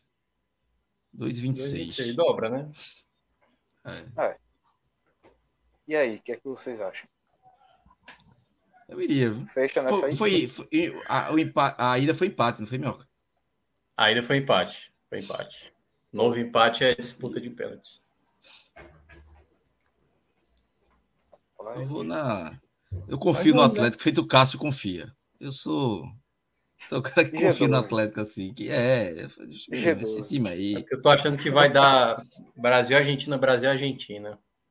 Assim, tudo bem, aí é o tempo normal, né? Pode dar empate e o Atlético Paranaense cair é. nas penalidades, né? É. Mas. É. Bora, bora. Bora nisso Vamos fechar essa daí. Vai. Vamos lá. Cinquentinha pra. Ou menos. Eu sempre Vai. eu não gosto de. Assim, Fred gosta de matar peixe. Celso gosta de matar onça. Eu prefiro matar dois micos, se for para matar. É menos então, prejuízo. 40? É, pronto. Eu parei quarentinha. Volta 90, não vai, não vai ter muito ganho, mas. Né? É, 40 para voltar é, 90 já dá. É um retorno bom. Mas tem poucos jogos, né? É, mas não tem, tem... não. Mas é só uma simulação para mostrar para a galera como faz para ganhar ou como faz para jogar dinheiro é. fora. Né? Ultimamente, mas, não assim, sigam a gente para as dicas. Mas... É. Se você é bom de palpite, você é bem melhor do que a gente. A gente já chegou a bater 3K aqui. Foi 3, 3 mil, né? Que a gente passou? Acho que a gente passou de 3 mil. Foi nessa faixa. Pois é. A gente poderia ter sacado, porque no Bet Nacional a gente consegue sacar via Pix. Já entra na sua conta diretamente. Eu tô, tô te ajudando, viu, Cláudio, aí no, no Mexer. Na propaganda. Eu, eu veja, é. eu tava nos aflitos hoje, a Bet Nacional é, é, é, patrocinadora do Náutico, né? Além de parceira do 45 Minutos. Ah, tava entrando lá uma, uma promotora lá da Bet Nacional, vamos fazer uma aposta, faça aqui, não sei o quê. Aí eu rapaz, eu tô sem, sem dinheiro. Faça o Pix agora, fiz o Pix é, apostei no, no Náutico, ganhei o dinheiro e ainda ganhei um boné lá nos aflitos. Ainda, aí, ainda valeu a pena. Aí. Tá vendo? Então dá para ganhar, galera. Só apostar. Ah. Quem tiver aí afiado nos palpites, só tem a ganhar. Então a galera aí se cadastra na Beto Nacional, parceira do 45 Minutos, com o código podcast 45 Minutos. E siga algumas dicas da gente, não todas, algumas que, que dá para. Hoje é do Náutico, ver. Eu fui muito. Apostei no Náutico, mas desconfiadíssimo, mas deu certo. Fui, ganhei o boné e ainda ganhei a aposta. Então, vamos embora. É isso, galera. Beto Nacional, parceira do grupo 45 Minutos, do podcast 45 Minutos. E agora vamos virar a chave, né? Falamos da Série B, agora vamos para a Sul-Americana. Valeu, Clisma, valeu, Rodolfo. Obrigado pela live aí. Valeu, turma. Boa gravação aí. Valeu, galera. Um abraço para vocês. Valeu, valeu. Agora vamos com Léo Fontenelle e Thiago Minhoca para falar da vitória do Ceará no tempo normal por 2 a 1 e a derrota nos pênaltis e a eliminação na, na Sul-Americana, uma, uma eliminação dolorida, né, Minhoca? E aí eu, eu, eu acompanhando o jogo ali pelo, é, pelo aplicativo né, de, de resultados, quando eu vi 1x0, pô, vai dar Ceará. Aí empate, sai o gol. Aí nos pênaltis eu só vi depois no final, não consegui acompanhar os pênaltis. Uhum. Mas aí, Minhoca, qual, qual a sua análise do jogo aí, dessa, dessa eliminação dolorida, né? Mais uma vez nos pênaltis. E como foi, né? Qual foi o desenho desse jogo aí que levou o Ceará a perder nos pênaltis, vencendo no tempo normal e perdendo os pênaltis para o São Paulo. Pois é, boa noite, Cláudio, Léo, a galera está acompanhando. É, é, claro que essa live, acredito que. Não sei se a gente vai ter muito torcedor do Ceará para acompanhar, a cabeça do torcedor do Ceará está muito cheia é, após essa eliminação. Mas, claro, a gente vai fazer aqui a análise. E até eu tinha conversado contigo antes, né, Cláudio, para eu entrar mais no jogo. Acredito que Léo tem muito mais coisas a falar, tem muito mais assuntos a, a debater além do jogo. E aí é, eu vou ficar mais nessa parte do jogo, claro que também vou comentar outros assuntos, mas na ideia inicial que o Ceará se propunha, porque assim, o Ceará teve muitas perdas, né? É, já não ia poder contar com o Nino Paraíba, Richard hoje teve uma notícia, daquelas notícias que, enfim, a gente só lamenta, assim, né? Perdeu o irmão, jovem, 19 anos e tudo mais.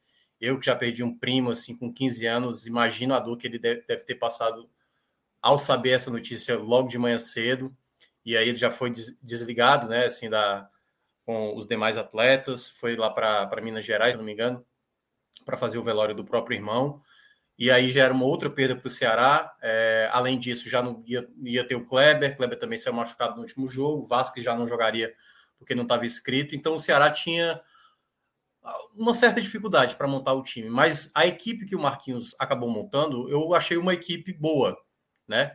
Muita gente pudesse imaginar, ah, talvez fosse melhor entrar com logo de cara, logo com, com o, o Nossa Senhora do Náutico, pô. O, o Eric, o Eric. O Eric, é, foi. É, o Eric, né, para ter logo velocidade, logo pressionar o São Paulo. Eu até entendo quem estava imaginando isso logo de cara, mas como o, o primeiro duelo e o, e o, próprio duelo da, da, da Série A, do 2 a 2 lá no Morumbi, que o Ceará jogou melhor do que o São Paulo, era um, foi um jogo muito disputado. Eu acho que gastar logo tudo de cara, eu acho que poderia ser um risco, porque poderia acontecer o que quase aconteceu, né, ali no primeiro tempo. O Ceará começou melhor do que o São Paulo, tendo a bola, propondo mais, mas quando chegava ao ataque, eu acho que o Ceará faltou um pouco mais de assertividade. Faltava ali uma última bola, um passe mais refinado. trabalhada. E o Ceará também, eu acho que demorou a perceber o nível de arbitragem que ele estava enfrentando. Foi uma arbitragem, uma arbitragem que deixou o muita cera. E além de tudo, o Ceará também ficou cavando muita faltinha, achando que era tipo Série A. Assim, ato de, de, de sul-americano, argentino, então, ele gosta mesmo que o jogo aconteça. Então, por exemplo, no primeiro tempo, sobrou muito braço de jogadores do São Paulo, nos jogadores do Ceará, como também jogadores do Ceará no, no rosto do São Paulo. Então teve hora que o Caleri caiu, teve hora que o Richardson caiu. De fato, braços que sobravam, que o árbitro não marcava falta, deixava a jogada seguir, e o VAR também não interferia, porque não era bem lance para expulsão, não era uma agressão, mas era muita intensidade que a gente estava vendo ali no primeiro tempo. Então, naquele desenho do primeiro tempo, acho que o Ceará demorou a entender o tipo de jogo que estava acontecendo, porque o Ceará dominava o São Paulo em boa parte, mas não conseguia fazer dessa desse domínio, tanto da posse como também até mesmo ganhar as segundas bolas que sobravam, tentar construir uma jogada com mais perigo. E uma dessas jogadas que o Ceará ficava sempre tentando cavar uma falta, o próprio Medoça, ele tem uma disputa de bola, ele para, ou seja, ele simplesmente para a jogada, o jogador de São Paulo recupera, acho que foi o Igor Vinícius que recuperou a bola, e aí teve a melhor chance do primeiro tempo no pé do Galopo, em que ele recebeu na entrada da área, ele acabou chutando para fora, né? Ali, a, a, única chance que foi mais real do São Paulo. São Paulo ainda teve algumas possibilidades, mas quando você olhava no jogo, quem estava mais organizado era o Ceará. Quando tudo desenhava para um primeiro tempo do 0 a 0 porque por exemplo, já falando aqui de alguns jogadores, por exemplo, eu achei que o Zé Roberto estava muito mal na partida. Não estava sabendo fazer o pivô. Acho até que não era jogo para ele, algo que, com o fato né, do Peixoto não estar tá sendo utilizado, acho até que a característica de jogo que o Ceará deveria ter colocado para esse jogo era um, um centroavante com a característica mais pela do Peixoto do que propriamente do que a do Zé Roberto, que é um cara que sai mais da área, porque tinha que ter jogador ali sabe, com Miranda brigando para gerar o espaço. E curiosamente, o gol do Ceará é da única vez que eu vi o, o Zé fazer o pivô corretamente, porque ele protege exatamente na jogada, aciona o Richard e o Richard de maneira brilhante, assim como um cara muito lúcido. Eu acho que ele talvez não tenha olhado que o Mendonça estava lá, mas eu acho que ele tinha a noção que o Mendonça estava naquele lado esquerdo. Aí ele dá uma levantada, o Mendonça cabeceia, a bola bate na trave e aí sai o gol ali do Ceará no final transformando aquele primeiro tempo, mesmo sem o Ceará ter sido um time muito que assustasse muito a meta do São Paulo, mas era uma equipe muito mais determinada, o que era natural, já que o São Paulo estava com a vantagem e o São Paulo fazia um sistema de, de, de marcação que dificultava muito né, o Ceará conseguir entrar na defesa do São Paulo. No segundo tempo, o Marquinhos não faz a troca, o que eu achei um erro. Ele poderia ter já feito a mudança, como eu estava dizendo o Zé Roberto já não estava bem, e, e aí eu acho que talvez ele tenha se iludido por conta do gol marcado, então não precisava mexer, e eu acho que precisava mexer, já que o Ceará precisava tentar fazer, buscar o segundo gol, mas sem precisar comprometer, então ele poderia ter colocado o Peixoto no lugar do Zé Roberto, que eu acho que não seria nenhum problema, não afetaria nada no, no que o Ceará estava apresentando em campo. E aí vem um outro pro problema que eu acho que eu e Léo já falamos aqui algumas vezes: a saída de bola do Ceará. A saída de bola do Ceará eu falei, acho que aqui no jogo do Botafogo, foi até o Vitor Luiz que errou o passe, que todo jogo do Ceará você vai ver uma entregada de bola na saída, né? Todo, todo jogo, todo jogo é como se o Ceará não aperfeiçoasse isso ao longo dos jogos ou ao longo dos treinamentos, porque era uma bola, um tiro de meta em que o Luiz Otávio recebe a bola, ele não consegue tirar a bola totalmente para frente, cai no pé do jogador de São Paulo, a jogada é construída, chega no pé do Caleri, que aciona o Igor Vinícius, o Vitor Luiz chega um pouco atrasado, o Igor Vinícius faz o gol do empate, ou seja, novamente, essa saída de bola, que às vezes não ocasionava gol em cima do Ceará, dessa vez ocasionou. E naquele momento, e aí queira ou não, o Marquinhos Santos foi para o tudo ou nada, saca dois jogadores, que aí foi o próprio Peixoto no lugar do, do do Zé Roberto, e aí ele tira o Richardson, o que eu achei um pouco temerário da parte do Marquinhos, porque ele já ia para tudo ou nada, mas ainda tinha muito jogo, entendeu? E ele tirava um jogador de recuperação no meio de campo, embora dá para compreender, porque o Richardson já tinha amarelo, tinha tomado amarelo no primeiro tempo. E com essas trocas que ele fez, o time ficou mais leve, né? Tendo o Eric na direita, como o Medoça na esquerda. A jogada do gol do Ceará é uma jogada que vai pelo lado esquerdo, a zaga do São Paulo corta para frente e o Castilho, que pega muito bem na bola, Acho que o Léo já tinha falado muito sobre a importância que o Castilho vai ter no Ceará até o fim dessa temporada. E ele pega assim, um belíssimo gol assim, de média distância, a câmera por trás mostra a bola fazendo efeito, ela vindo de fora e entrando sem chance alguma para o Felipe Alves. E depois daquele 2 a 1 Cláudio, a gente viu um jogo mais tenso. Era um jogo muito tenso. A torcida do Ceará, assim, mérito para o que fez hoje. Mais de 50 mil pessoas hoje na Arena Castelão empurrando o time. O Ceará não conseguia mais de maneira prevalecer. O São Paulo estava um pouco acuado, mas o São Paulo também teve os momentos que tinha uma chegada de ataque, em que o Ceará também, por se lançar o ataque, gerava alguns espaços. E aí, quando a gente foi chegando nos minutos finais, aquela, aquele jogo de parecia que tudo ia cá para os pênaltis, realmente não ia acontecer. E aí, cada um foi fazendo as suas últimas trocas. O Ceará perdeu dois dos seus cobradores de pênaltis, quer dizer, jogadores que têm boa eficiência no, no pênalti, que foi o Lima, que já tinha saído né, para a entrada do Sobral, e é, tinha o Medoça que saiu esgotado, acho que estava sentindo cãibra, então, dois jogadores que foi uma perda para o lado do Ceará, né? O, o, o Medoça, que tem 100% de aproveitamento em cobranças, e o Lima, que também é um, um dos ali, um dos três, juntamente com o Vinha, na, da, na hora da penalidade. Claro, o São Paulo também teve, né? O, o próprio é, Reinaldo, que é um dos cobradores, é, tinha saído. E quando foi para as penalidades, e aí daqui a pouco também o Léo vai falar sobre, é, já era um sentimento de pelo que eu senti, certo? O Léo estava lá no estádio, ele tem assim muito mais propriedade para falar sobre isso. O ambiente para o Ceará, eu acho que o ambiente estava melhor para o Ceará. A maneira como eu vi a roda dos atletas do Ceará era um time muito focado para isso. E o São Paulo também estava lá, mas não estava com a mesma energia e a torcida exatamente ali naquela empolgação. E aí, claro, embora o torcedor do Ceará sabe as frustrações que tiveram de perda de pênaltis desde o ano passado. A última vez que conseguiu passar foi contra o Oeste na Copa do Brasil. De lá para cá, quatro disputas, quatro, quatro vezes eliminado. E na disputa de pênaltis, novamente o Ceará né, teve totais condições de, de garantir a classificação. E novamente a incompetência, é, eu acho que a palavra é essa, não tenho o que falar, né? Do, do, do elenco, assim, de jogadores que, que assim, cada um na sua proporção, né? Castilho, por exemplo. Castilho é um jogador que eu vejo muito talento, mas é, bateu, não bateu da melhor maneira, acabou desperdiçando. A outra penalidade perdida, acho que essa foi a pior cobrada, foi do Vina, e eu sempre gosto de ressaltar aqui o quanto o Vina é um jogador fundamental, o jogador mais lúcido que eu vejo hoje do Ceará, mas para penalidade, moralmente, mentalmente, psicologicamente, não parece ser um jogador ideal para bater penalidades. Assim, Segunda vez que ele desperdiça nessa temporada, sem contar outras vezes, incluindo mesmo um clássico rei que aconteceu na Copa do Nordeste de 2019, em que ele teve um pênalti também contra o próprio Felipe Alves, em que ele desperdiça.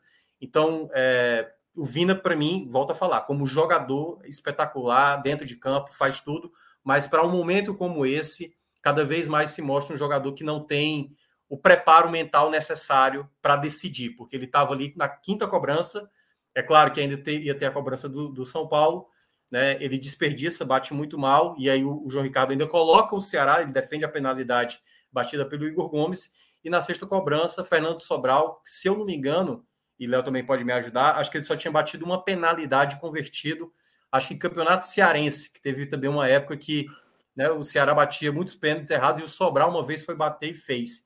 Se eu não me engano, foi, até... acho que só uma vez. É. Pois é, eu acho que foi até numa goleada do Ceará jogando no PV. Eu, eu tava nesse jogo lá no PV e eu lembro quando o Sobral pediu para bater essa penalidade, bateu também muito mal, bateu para fora. E aí depois o São Paulo foi lá, converteu, garantiu a vaga na semifinal. Então, assim, né? Eu acho que o Léo tem muito mais coisa para falar, porque ele estava em loco mesmo lá no estádio, mas eu acho que é uma mistura. Eu vi uma fala do Paulo Tailan, lá do Vozão Cast, que eu acho que é, eu, eu, percebi na minha bolha ali do, dos torcedores do Ceará que eu, que eu acabo seguindo. É, ele falou o seguinte: é um sentimento de, de orgulho de ver a torcida festejar, de empurrar o time, mas ao mesmo tempo de frustração e irritação por mais uma vez a equipe não fazer o algo a mais, entendeu? O Ceará realmente, assim, é, nos últimos anos, não consegue fazer o algo a mais. Na hora que precisa, tá lá, tá desenhado, o caminho tá lá, basta fazer o simples e o Ceará mais uma vez fracassa no momento que poderia ter sido histórico, né? Chegar numa semifinal de Sul-Americana. É, pode tocar direto aí para falar dessa, do jogo e do, do ambiente aí que o Minhoca destacou lá do estádio. É, boa noite, Cláudio, Minhoca. É, Eu tava, eu é, respondi esse, esse mesmo tweet que o Minhoca citou do, do Paulo Tailan para ele. Assim, eu falei que nesse momento eu não, eu não consigo e eu acho que é ofensivo você mencionar a palavra orgulho hoje, assim, em nenhum aspecto envolvendo o Ceará. Não por hoje, assim, não por hoje, mas é, pelo contexto, é, pelo, pelo que se construiu ou pelo que se destruiu nessa temporada. É, é uma sucessão de. E, e, e, é, e, o Ceará faz a gente, mais uma vez, reforçar aquele, aquela, aquele brocado tão, tão vi, que tão, tanto tempo perdura no futebol e dizer que pênalti é loteria. Não é loteria. E o Ceará deixa isso bem taxativo, claro, e, e tira qualquer questionamento sobre isso. Pênalti é competência. Futebol é competência. É, futebol é competência. Você chega numa disputa de pênalti e você perde reiteradas vezes em momentos decisivos porque você é incompetente. E não precisa ser uma decisão de tiro livre ali na marca do pênalti, como é uma, uma que foi decidido hoje contra o Iguatu, contra o CRB, contra o Bahia na Copa do Nordeste. São pênaltis perdidos no tempo normal do jogo, que dariam pontos que colocariam o time perto de uma busca da vaga para Libertadores. É, é, um ponto, um pênalti perdido quando o time estava precisando se afastar da zona de rebaixamento. E, e, é uma coisa que eu acho que é a palavra mais repetida aqui, desde que eu comecei a participar do projeto do podcast 45 Minutos, é que falta ao Ceará uma, a construção de uma mentalidade forte dentro do clube, assim, vencedora. E nas outras eliminações eu percebia muita revolta na torcida, é, muita indignação, é, aquele sentimento mesmo de, de, de revolta, de gritaria. E hoje, claro, assim, não, não é uma coisa uniforme. Tem quem reagiu de forma mais agressiva, tem gente que foi mais passivo, mas eu percebo na maioria das pessoas um sentimento de de estar tá atônito, assim, de de estar tá cansado, de estar tá sem, sem força mesmo como torcedor, assim. É, e eu falava em outros momentos que você fracassar em momentos decisivos é um, uma é algo que vai se criando como mística dentro do clube. Assim como as místicas positivas, as negativas também são criadas, assim como foi criado o Corinthians, tanto tempo sem ganhar um título, assim, isso pesava na hora de uma decisão, isso fica impregnado nas paredes do clube. E assim, sai jogador, entra jogador, o próximo jogador que vier, o próximo elenco que vier, ele vai sentir esse peso dos outros que perderam as decisões nos pênaltis e que falharam em momentos decisivos. E não é por acaso. Não é treinando pênalti que, que o Ceará vai parar de, de fracassar nesses momentos decisivos, nessas cobranças de pênaltis.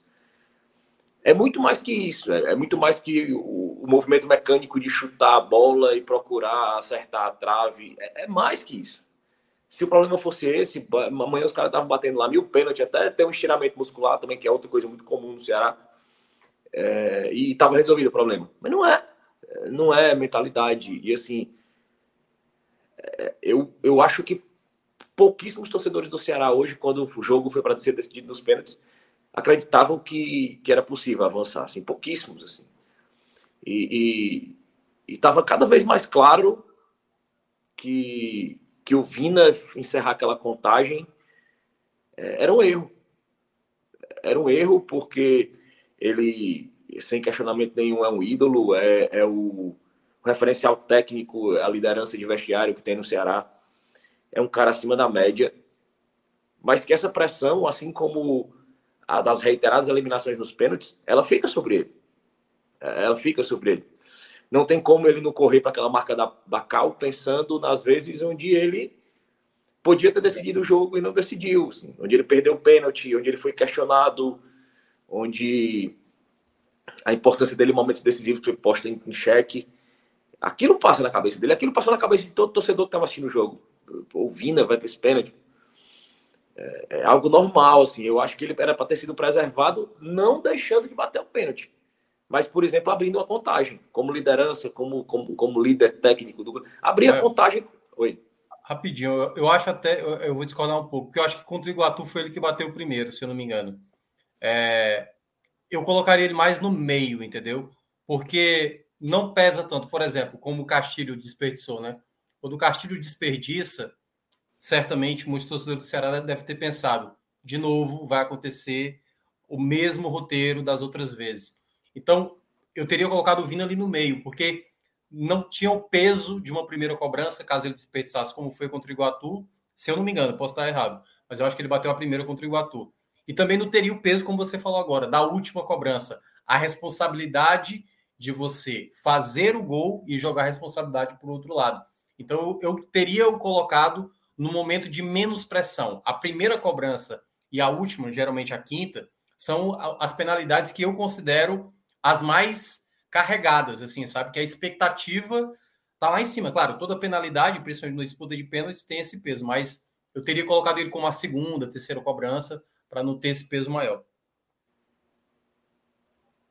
É, concordo, concordo demais, assim. Mas é, é inquestionável que esse fator mental pesou demais.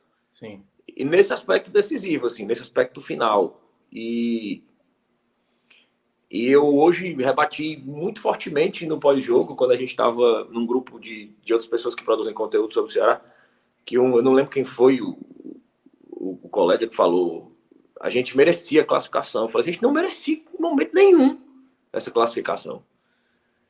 O Ceará errou no planejamento do começo do ano, o Ceará, eu, eu sigo dizendo que o Ceará tem um bom elenco, mas um elenco que não foi colocado em nenhum, em nenhum momento em condições físicas de disputar a temporada, Houve um erro de planejamento na fisiologia, na preparação física. O Ceará chegou a ter 13 lesionados simultaneamente e agora não existe uma rodada onde não tem um lesionado. E são lesões graves, é menisco rompido, é, é, é, é tendão, Kleber até o final da temporada. É, assim, não são. E são reiteradas lesões musculares. A gente dificilmente perde o jogador por um trauma, levou uma pancada e ficou fora do jogo. Não, ele lesiona a musculatura. Lesiona a musculatura. Então, isso tem uma causa é, e específica que precisa ser estudada, precisa ser tratada. E o, o, a mudança de técnico, a demora da contratação do 9. Então, assim, dizer que a gente merecia porque a gente fez um, um, uma decisão de quarta de final de forma competitiva, eu acho que é muito pouco. Eu acho que é analisar o futebol de forma muito medíocre, dizer que a gente merecia porque a gente teve ímpeto, porque a gente foi melhor na partida hoje e que a gente poderia ter vencido, porque tudo que se que, que redundou no, no que aconteceu hoje no Castelão é fruto de coisas que a gente fala aqui no podcast desde o começo do ano. É a saída de bola do time, é o Luiz Otávio insistindo em sair pela bola, é, nas últimas nas, é, é, sair com a bola no pé, que é uma qualidade que ele não tem. A gente falou sobre o Vitor Luiz dando espaço. É, então, assim, são erros que aconteceram reiteradas vezes.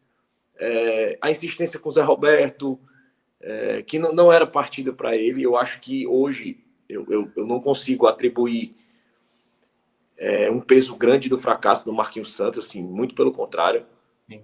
Eu acho que ele, para mim, o único erro, e eu acho que pelo, pelo tempo que ele tem de Ceará, eu acho pela, pela postura que ele demonstrou que tem, não partiu dele. Porque isso já vinha com outros treinadores, porque o Messias era o cobrador oficial de pênalti do América. Assim, tipo, tinha, tinha, hoje postaram matéria do Messias, o Messias tinha 100%, o Messias fala sobre 100% de aproveitamento em cobrança de pênalti. O Messias nunca cobrou um pênalti no Ceará. O Messias nunca cobrou um pênalti no Ceará. Isso foi e... falado na eliminação contra o CRB. Eu lembro demais que foi falado isso quando o Lacerda. Falado. Acho que foi o Lacerda que desperdiçou, não foi lembrado. Foi e, o Dentinho, o Dentinho perdeu pênalti, Dentinho. É, o Dentinho chegou a perder e muita gente falou assim, pô, o Messias, ele era um dos cobradores do, do América Mineiro, não sei se foi o principal cobrador, mas ele era um dos cobradores. Era um dos principais. E aí, como é que você é, não...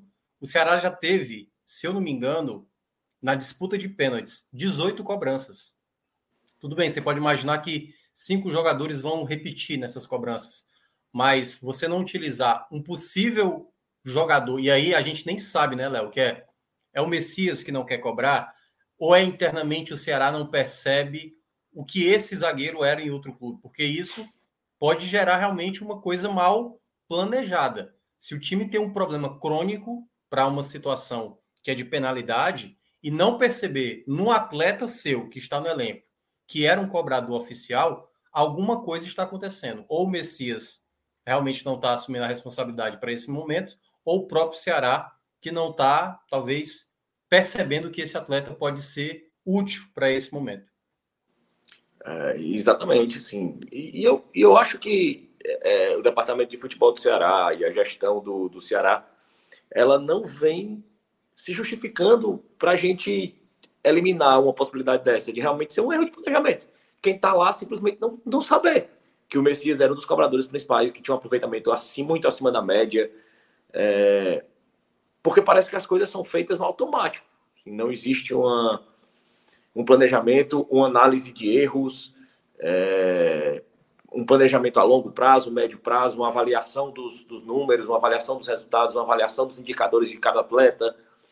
E, e isso, isso tudo cobra um preço, cara. E por isso que eu repito, assim, usar a palavra nós merecíamos, a gente não merecia. A gente não merecia. E não é por esse recorte de jogo, assim. Você tem um elenco que tem Jael, que tem Dentinho, é, onde foi feito um investimento altíssimo no, no Zé Roberto. É, isso, isso não é merecimento. Isso não é merecimento. É, é, eu acho que isso passa muito longe do que significa a palavra merecimento. E, e perder uma disputa no, nas penalidades é. Ah, é, o Ceará não ganha nos pênaltis. O Ceará não ganha nos pênaltis porque não tem competência no futebol como um todo. Eu acho que os pênaltis é só um momento ali onde a bola está na marca da cal e todo mundo está olhando para aquele momento de futebol tá congelado num retrato para alguém bater o pênalti e fazer um gol. Assim, acho que aquilo ali é só um, um, um recorte, assim, uma, uma, lâmina assim, no telescópio ou no microscópio de um futebol, de toda a incompetência da gestão do futebol. E eu tuitei isso logo após o jogo, assim, que, que a única forma de ser menos doído a eliminação como a de hoje era se isso trouxesse uma autocrítica, uma avaliação, uma reformulação. Mas a gente sabe que não vai acontecer. E, e parece que esse sentimento ele vem dominando o torcedor do Ceará. E hoje foi o que a gente falou depois do jogo, assim, imediatamente, foi a sensação de dizer assim, cara, vai ter, vai ter muito torcedor aqui no Clássico. E vai ter vinte e tantos mil, 30 mil nos próximos jogos. E a gente vai continuar próximo de 50 mil sócios sempre.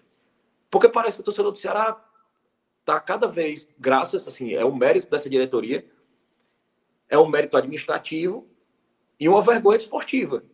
Porque o torcedor parece que está internalizando. Bicho, é isso aqui. Eu tenho um relacionamento tóxico com esse time. Eu não vou largar porque eu gosto, mas eu estou acostumado porque vai ser isso aqui. É, é, aqui, é isso que eu vou viver. É, curtos espaços de, de, de euforia em algumas vitórias e alguns momentos especiais, mas que na hora que for para dar um passo além, eu vou me frustrar. Então não adianta eu abandonar, porque eu gosto disso aqui, daqui a pouco eu volto de novo. E parece que o torcedor está é, se acostumando com isso, que eu acho que é o pior sentimento, porque é uma coisa assim, não é algo que seja uma gestão que está chegando ao fim, é assim, uma gestão que está acabando de começar um novo mandato, que ainda vai ter mais dois anos. E é uma gestão que durante esse tempo todo, que já está à frente do clube há mais três anos, é, esse último esse mandato do Robson, e não ele não ele, ele vem desde 2015 como presidente, é, primeiro de forma interina, depois eleito, e ele não desde 2015, em sete anos, ele não parou e fez uma autocrítica em nenhum momento. É, e qual a expectativa que o torcedor tem que hoje, sete anos depois, nos últimos dois anos do mandato, ele realmente mude a percepção do que ele é como, como, como, como gestor de, de futebol ele não tem qualquer capacidade de gerir futebol. E é uma coisa que ele não aceita. E eu falo muito, já falei em outras lives, não lembro se foi aqui no 45, mas eu comparo muito ao, ao, ao viciado, assim, em, em, em droga, assim, ou em jogo, desculpa, em, em jogo, assim, em poker. O cara joga, ele tá perdendo, mas ele diz assim: não, eu vou apostar agora minha casa porque agora eu vou ganhar tudo. Aí ele perde, ele, não, eu vou pegar esse dinheiro emprestado com a Jota porque agora eu vou ganhar. Ele tá. Quem, quem assume o seu clube de coração, ele quer fazer história. Ele quer ganhar coisas grandes. E ele vai tentando e, errando o planejamento, e ele dá, joga mais ficha, joga mais ficha, joga mais ficha. E nessa ele vai tornar, vai ser o cara que vai, quer, aparentemente vai perder todas as fichas, porque eu, ele está se tornando cada vez mais um dos maiores tricolores da história. E eu uso essa expressão no Twitter, assim. O presidente do Ceará hoje pode ser considerado um dos maiores tricolores da história. Porque ele assumiu o clube à frente do seu rival em todos os quesitos e vai entregar empatado ou abaixo em alguns. É, é. E, e, eu tenho certeza que o sentimento para ele é péssimo. Ele não deve estar feliz com essa situação. Mas muito mais indignada está a torcida que não pode fazer nada. Porque não muda nada dentro do Ceará. Porque a única coisa que pode aliviar uma torcida depois de uma eliminação doída é achar que aquilo vai trazer alguma mudança de forma permanente do clube. Mas vai ser a mesma coisa. Vai ser a mesma coisa. No máximo anuncia uma contratação, no máximo troca um técnico, e não existe uma avaliação de trabalho, um projeto de longo prazo. Não tem, cara. Não tem uma reformulação do setor, não vai buscar um executivo mais experiente, porque a gente sabe quem toma decisões. Então, eu acho que hoje, hoje não, eu acho que desde o primeiro jogo contra o São Paulo, o jogo contra o Botafogo, e repetindo hoje, o Ceará não passou da fase de, de ser um bando em campo. É, a gente não vai dizer que o Ceará apresentou um grande futebol, mas deixou de ser um bando. O que eu acho pouco para todo esse tempo de trabalho. É, se o futebol que o Ceará apresentou a partir do primeiro jogo da decisão contra a Sul-Americana, agora contra o São Paulo, fosse há 45 dias atrás, seria razoável você imaginar alguma perspectiva de existir um trabalho no Marquinhos Santos. Hoje é tarde. Assim, hoje é tarde. Esse pouco futebol a mais que o Ceará apresentou, e eu acho que muito levado pelos contextos que encontrou, assim, primeiro jogo de decisão contra o São Paulo ali, um jogo bem amarrado, o time bem pegando muito, assim, muito focado naquele momento decisivo. O jogo contra, o Botafogo, um time extremamente bagunçado, aquele Botafogo. Eu acho que a própria bagunça tática do Botafogo encaixava com esse jogo do Ceará, que trabalhou mais bola longa, teve oportunidade e não venceu por incompetência nas finalizações.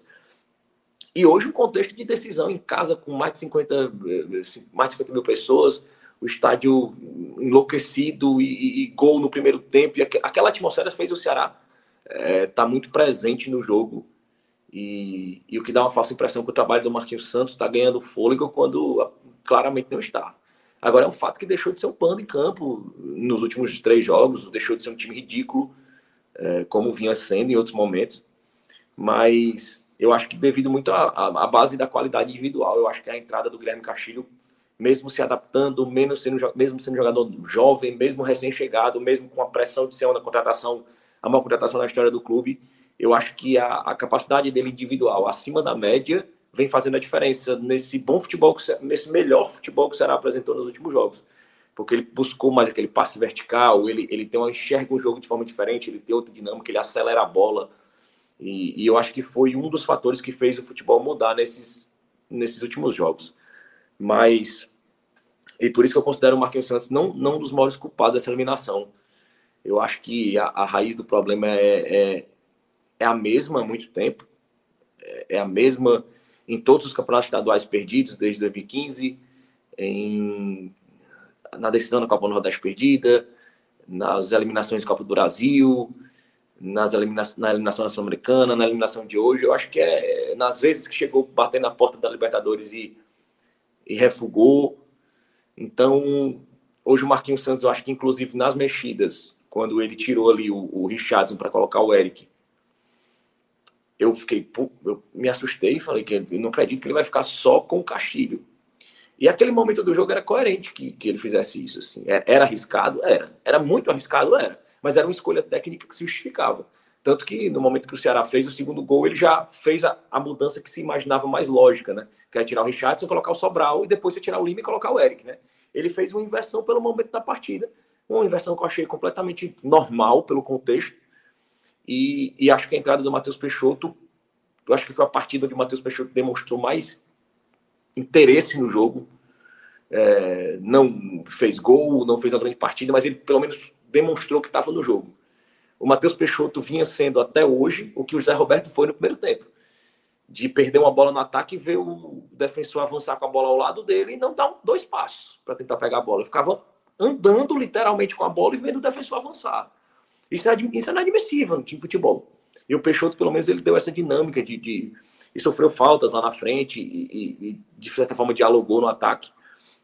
E, e o que passa pelo Marquinhos Santos, ao meu ver, foi a insistência enorme no primeiro tempo em jogar pela direita ali congestionada com Lima, com enquanto a esquerda do, São Paulo tava, do, do, do ataque do Ceará estava todo tempo aberta, esperando bola e, e, e, pedindo uma inversão de bola. E eu acho que faltou muito explorar aquele lado ali, é, porque era um, um espaço que parecia favorável para ser explorado. Mas acho que o Minhoca fez um resumo muito bem do jogo. Eu acho que o jogo foi um jogo de, de, de uma leitura bem clara. É, eu acho que o Ceará realmente foi melhor no jogo. O, o time se mostrou com muita intensidade, principalmente no começo do jogo. Cansou. Eu acho que o Vina foi uma peça fundamental nos 90 minutos. É, no passe, na dinâmica, na distribuição de jogo. Eu acho que o Vina hoje procurou esticar mais o passe, fazer a bola correr mais, é, ganhar campo, com mais campo com passe ao invés de correria. E eu acho que isso fez toda a diferença para a vitória. Infelizmente a classificação não veio, não veio porque não merecemos mesmo. Repito, assim, o Ceará não mereceu. É, você ser um time sem qualidade nos pênaltis, até um time sem qualidade nos pênaltis, em quatro decisões ele ganha pelo menos uma. E, e, e não é o que acontece com o Ceará, assim. os pênaltis é, é, só um momento que a gente consegue ficar com o holofote ali olhando para ver todo o fracasso que representa a gestão do futebol do Ceará há muito tempo. E, e é inevitável que essa derrota traga consequências para a sequência da Série B, da Série A. É, é, é inquestionável que, que isso vai trazer resultados é, em termos de cobrança, pelo menos assim, o ambiente entre clube e torcida vai ficar bem mais hostil, muito mais hostil. E eu não acredito em nenhum ganho técnico e tático sob o comando do Marquinhos Santos que venha a, de certa forma, dar uma expectativa da torcida que venha amenizar esses ânimos. Eu acho que o Ceará vai viver um ambiente de muita pressão. Eu acho que nem tanto para o clássico. É, porque do clássico eu, eu, acredito que é uma percepção pessoal, com baseado no meu sentimento, assim. É, eu não estou pensando assim no clássico. Para mim, assim, eu ainda tô. Eu acho que a torcida vai demorar um pouco para para levantar de hoje, pelo acumulado do que foi, pela forma cruel que foi. E, e porque não há expectativa de que a sequência da Série A seja algo que vai é, levantar o clube, porque vai haver uma mudança de planejamento, uma mudança do comando técnico. E se houver a mudança de comando técnico, é, é, é muito difícil que se cobre da torcida que acredite em uma prospecção de mercado boa, que vai ter um planejamento, que vai mudar o, a, a, característica do time jogar. Então, assim, as expectativas não é que elas sejam ruins, assim, elas não existem. Assim, o torcedor do Ceará hoje não está pensando em nada. E não vai conseguir pensar em nada durante muito tempo. Assim, a, essa diretoria tem o mérito dela de deixar o torcedor completamente atônito. Se o torcedor está anestesiado com o Ceará, assim. É, eu acho que é o sentimento pior, assim, de você nem ter raiva, você nem xingar. É, é você estar tá anestesiado com o seu clube, assim. Você vai lá porque vai. E, e, muito do que sustenta o Marquinhos Santos no cargo do Ceará, e, e o Minhoca acompanha isso muito de perto, porque interage muito com os torcedores, é, o, o Marquinhos Santos ele é muito conveniente para essa atual diretoria do Ceará, né? A atual diretoria do Ceará ela tem um perfil de viver em conflito com a torcida durante muito tempo, assim. Ela gosta de tomar medidas impopulares, ela gosta de trazer contratações questionáveis, é, tanto do, do, ponto de vista pessoal como do ponto de vista técnico. Ela gosta de confrontar o torcedor e, e um dos curtos espaços onde essa diretoria está um pouco esquecida foi no momento do Marquinhos Santos, porque ele, ele passa a ser total alvo das críticas. Então você fala fora Marquinhos Santos, fora Marquinhos Santos, o fora Robinson deu lugar fora Marquinhos Santos. Então, por pior que esteja, é, é, é inevitável pensar que para o dirigente é um respiro ser esquecido, né? Está sendo esquecido. Mas o, sentimento, na verdade, é esse, assim, é, de, de, de dormência mesmo, assim. O torcedor do Ceará, nesse momento, eu acho que por alguns dias, pelo menos até domingo, está dormente, assim, em relação ao futebol, em relação ao clube. Minhoca, é, Léo falou sobre essa questão de digerir né, a derrota, não apenas a derrota, né, por todo o contexto, obviamente, que Léo falou, não é apenas o jogo. Às vezes os 90 minutos encobre muitos erros, mas às vezes joga uma luz muito grande. Talvez, pelo ponto de vista de Léo aí, jogou a luz ao que vem se falado aqui desde o início aí, é, por você, por Léo. Mas aí eu queria saber perspectiva, Minhoca, de é, tanto para a sequência da Série como para o clássico. É, a perspectiva do Ceará, é, do Ceará de Marquinhos Santos, o que é que o Ceará pode, o que é que o torcedor do Ceará pode esperar para essa sequência? Será que é, pode entrar no espiral negativo ou, ou, ou, tem chance de recuperar? O campo pode salvar o que apresentou hoje contra o São Paulo ou nesses dois jogos né, contra o São Paulo?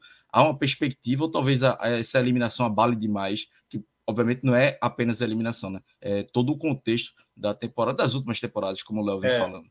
Eu acho que o ponto é mais esse, sabe, Cláudio? É o contexto do, do acúmulo. Né? Como acho que o Léo citou bem, assim, hoje não é nem o foco a questão Marquinhos Santos, fora Marquinhos e tal. Assim, tem torcedor, acho que boa parte da torcida vê no Marquinhos Santos um treinador com, com limitação e tudo mais, mas eu acho que até o fim da temporada é, sabe? É como se o elenco tivesse que fazer algo que pouca gente espera. Porque eu acredito que o que o Ceará vai tentar fazer até o fim da temporada é permanecer na Série A, tentar ganhar uma vaga de Sul-Americana. Mas quando você vê assim um sentimento do torcedor, e eu acho que o Léo, o Léo tem muito mais propriedade porque conhece mais, entende até internamente coisas do Ceará, embora eu acompanhe bem, mas o Léo tem muito mais propriedade para falar sobre essas situações, até porque viveu bem mais o clube do que eu. Mas eu acho que o ponto é esse, sabe? Não tem, como o Léo mencionou, o clássico do domingo, ele é um clássico onde o torcedor do Ceará vai comparecer, vai tentar apoiar, mas é uma mistura de. É, por exemplo, se vence, claro, o torcedor vai vibrar principalmente para cima do maior rival, que está na zona do rebaixamento, vai tentar fazer de tudo para atrapalhar a sequência do Fortaleza mas, sabe, o algo a mais é isso é que está faltando, sabe? É, foi mais uma oportunidade que se deixou escapar, porque quando você vai é, elencando dos últimos, do último ano para esse, né, 2021, 2022, foi assim, o Ceará faz aquela campanha de 2020, consegue fazer grandes aquisições no mercado, e aí falta algo a mais, sabe? O Guto que estava ali com o trabalho dele, é, aí limitado, limitado, limitado. Quando traz um treinador como o Thiago Nunes, aí começa a vir outros problemas. Começa 2022, aí já começa de novo o problema com o Thiago Nunes, e aí preparação. Então o Ceará, para ter o ganho a mais, sempre falta. O Ceará chega na última rodada do ano passado na Série A contra um Palmeiras de garotos e perde, cara, sabe? Sim, é inexplicável, inexplicável como é que você vai falar isso de uma equipe que não consegue nos momentos chaves, dar algo para o torcedor. E é aquela coisa, o torcedor não está pedindo para que o time prevaleça em tudo, não. É ter um algo a mais mesmo, em alguma situação que, que o, o, clube que tem, obviamente, tem pessoas que acompanham bem o Ceará e sabe do potencial do Ceará, é fazer algo diferente, entendeu? É conseguir ir além um pouco a mais, porque e aí eu vou aproveitar a fala do Léo, assim, é, eu como trabalho na imprensa, né, é, às vezes é, eu vejo assim algumas colocações do Robson bem, bem é, é, sabe, focando na coisa desnecessária. Ele tem que focar na, no, no, clube dele ser o melhor, pô. Não é querer dar resposta para a imprensa, para a torcida. Não é que ficar querendo jogar, fazer um jogo de palavras para dizer que o 9 já está no elenco, entendeu? O 9 é o Jael. Coisas desse tipo. Ele acha que é pessoal com ele. O que a torcida do Ceará mais quer é ver o time crescendo com ele ou sem ele, entendeu? E ele entende no discurso da crítica que possa partir da, da torcida ou da imprensa para alguns pontos que ele que ele próprio acaba se colocando na situação totalmente de, de alvo, porque é isso que ele é. Ele quer realmente centralizar as coisas, ele não consegue colocar pessoas com competência para seja dirigir um departamento de futebol, para olhar o monitoramento de determinados atletas, porque o Ceará, por exemplo, hoje está com cinco centroavantes, Clóvis, cinco centroavantes no elenco. Um deles se machucou e possivelmente não volta nessa temporada, que é exatamente o, o Kleber. Aí contrata o Jô, que eu considerei uma boa contratação. Só que é uma contratação que você também sabe que se der errado, já está desenhado, todo mundo sabe o problema que é o Jô também. O Jô, tecnicamente, eu até cheguei a falar isso no Twitter, é o melhor centroavante que o Ceará vai ter agora até o fim da temporada. Mas, ao mesmo tempo, se o Jô, por acaso, tiver um momento ali sem estar tá, é, focado com o futebol, pode dar errado. E dando errado já se torna um problema de novo, entendeu? E aí é exatamente não, não, não trabalhar numa margem mais segura, porque ele é um jogador de 35 anos, vai ficar só até o final da temporada. Então, esses detalhes que, o Ceará não pensa a longo prazo, porque, por exemplo, contratou é, é, Matheus Peixoto. Por que, que o, Peixoto demorou tanto para entrar em campo? O que, é que tá, o que é que acontecia com o departamento médico do Ceará que não percebia uma lesão séria para ele ficar o tempo que ele ficou? Então são esses detalhes que vai só minando, minando, minando, minando, minando. E quando o negócio estoura, como uma eliminação como essa, e o Léo elencou aí os problemas, aí é só bomba estourando. Aí é departamento médico, é treinador, são jogadores. E tudo isso é parte da gestão, cara. Quando você prepara o seu terreno, você pode tropeçar aqui e ali. Agora, quando você vem acumulando fracassos, são problemas que você vai deixando pelo caminho, e quando uma hora você vai acabar caindo, e pode acontecer, o Ceará poderia, por exemplo, é, ter passado, ter caído para o Atlético Goianiense numa semifinal. Mas o algo a mais, o algo a mais que o Ceará pudesse ter feito, faltou, né? Essa temporada já era muito carregada. Eu acho que a gente falou aqui duas vezes, pelo menos. Depois Mas, da eliminação. Minhoca, é, eu acho que o problema não é nem que faltou algo a mais ao Ceará. Tá faltando menos também. Assim. É uma diretoria que é soberba sem ganhar sequer estadual. Não é o a mais. Não é. Direto... É, se, essa, diretoria tivesse ganhando pelo menos estadual, não tá ganhando nem estadual. Não é o a mais. É, é, não é. Ela... Quando, e, e consegue digo... ser soberba. E consegue é, ser soberba. Quando eu digo a mais, quando eu digo a mais, é você não está conseguindo nem, por exemplo, chegar numa final de campeonato estadual, como nesse ano, que acontece há mais de 70 anos, a pior campanha do Ceará. E aí foi preciso, por exemplo, Cláudio, duas coletivas do Ceará durante esse ano de que as coisas iriam mudar. Após os fracassos, entendeu?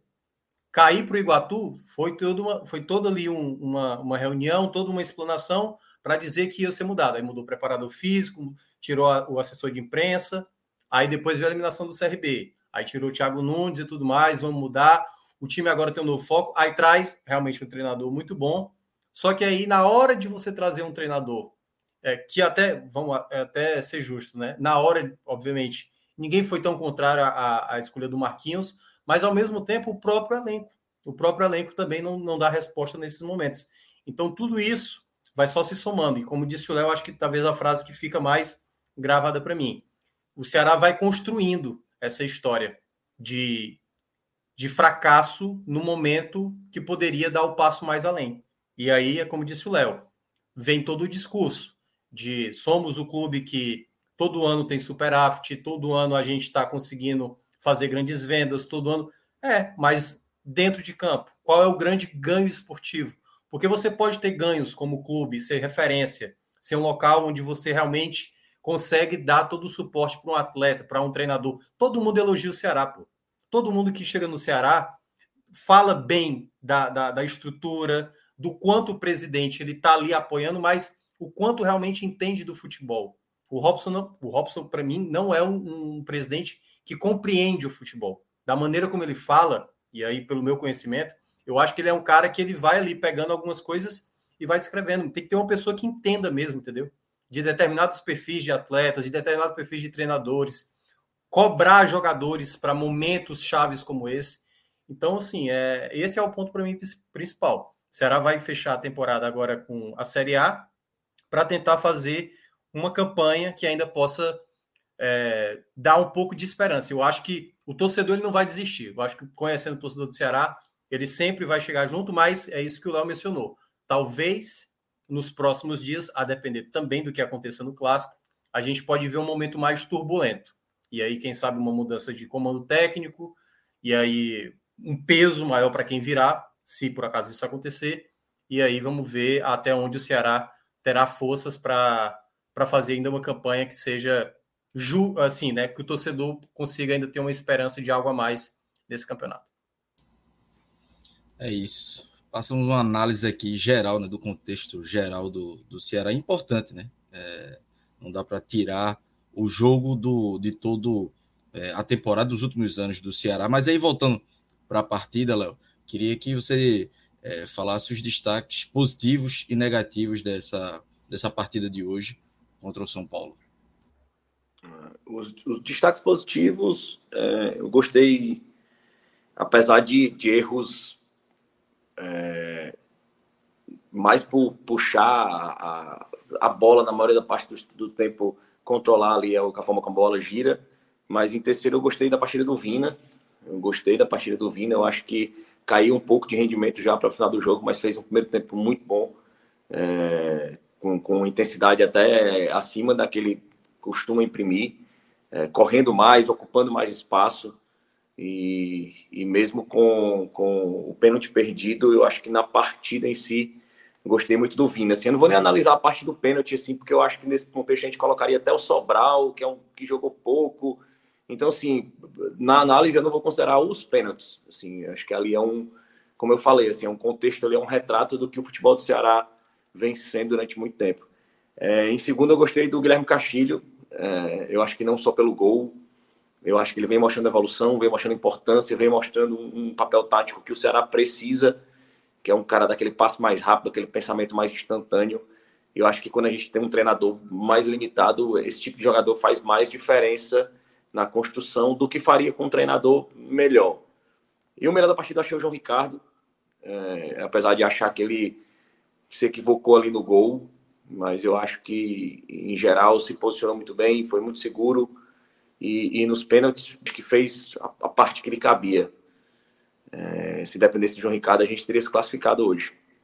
É, dos destaques negativos, é, o Vitor Luiz em terceiro, acho que foi muito mal, é, muitas decisões erradas, é, não só pela, pelo erro de posicionamento, o erro do bote no gol, o erro no começo da jogada, da, no começo, na continuação da jogada. É, achei bem mal e como a gente já vem destacando em outras partidas. É, em segundo, Luiz Otávio, assim, pela insistência em sair jogando com a bola no pé, coisa que ele não sabe fazer. É, foi responsável direto mesmo por, por, por, aquele início da jogada ali. E como, como a gente falou, né? Futebol não, não, não é. Ah, se isso não tivesse acontecido, acho que as coisas vão se desenrolando dentro de uma lógica. Mas se ele faz o simples ali, dá um chutão naquela bola ali, de repente estava hoje já comemorando a classificação com 2 a 0 é, no placar. E primeiro o Zé Roberto, acho que ele foi nulo, eu acho que ele foi não demonstrou qualquer comprometimento com a partida, ele não corria, ele não marcava, ele não não aparecia para tocar, eu acho que ele foi realmente o jogador a menos. Aí eu fecho meu pódio negativo aí com o Zé Roberto. Minhoca, seus destaques positivos e negativos do jogo do Ceará.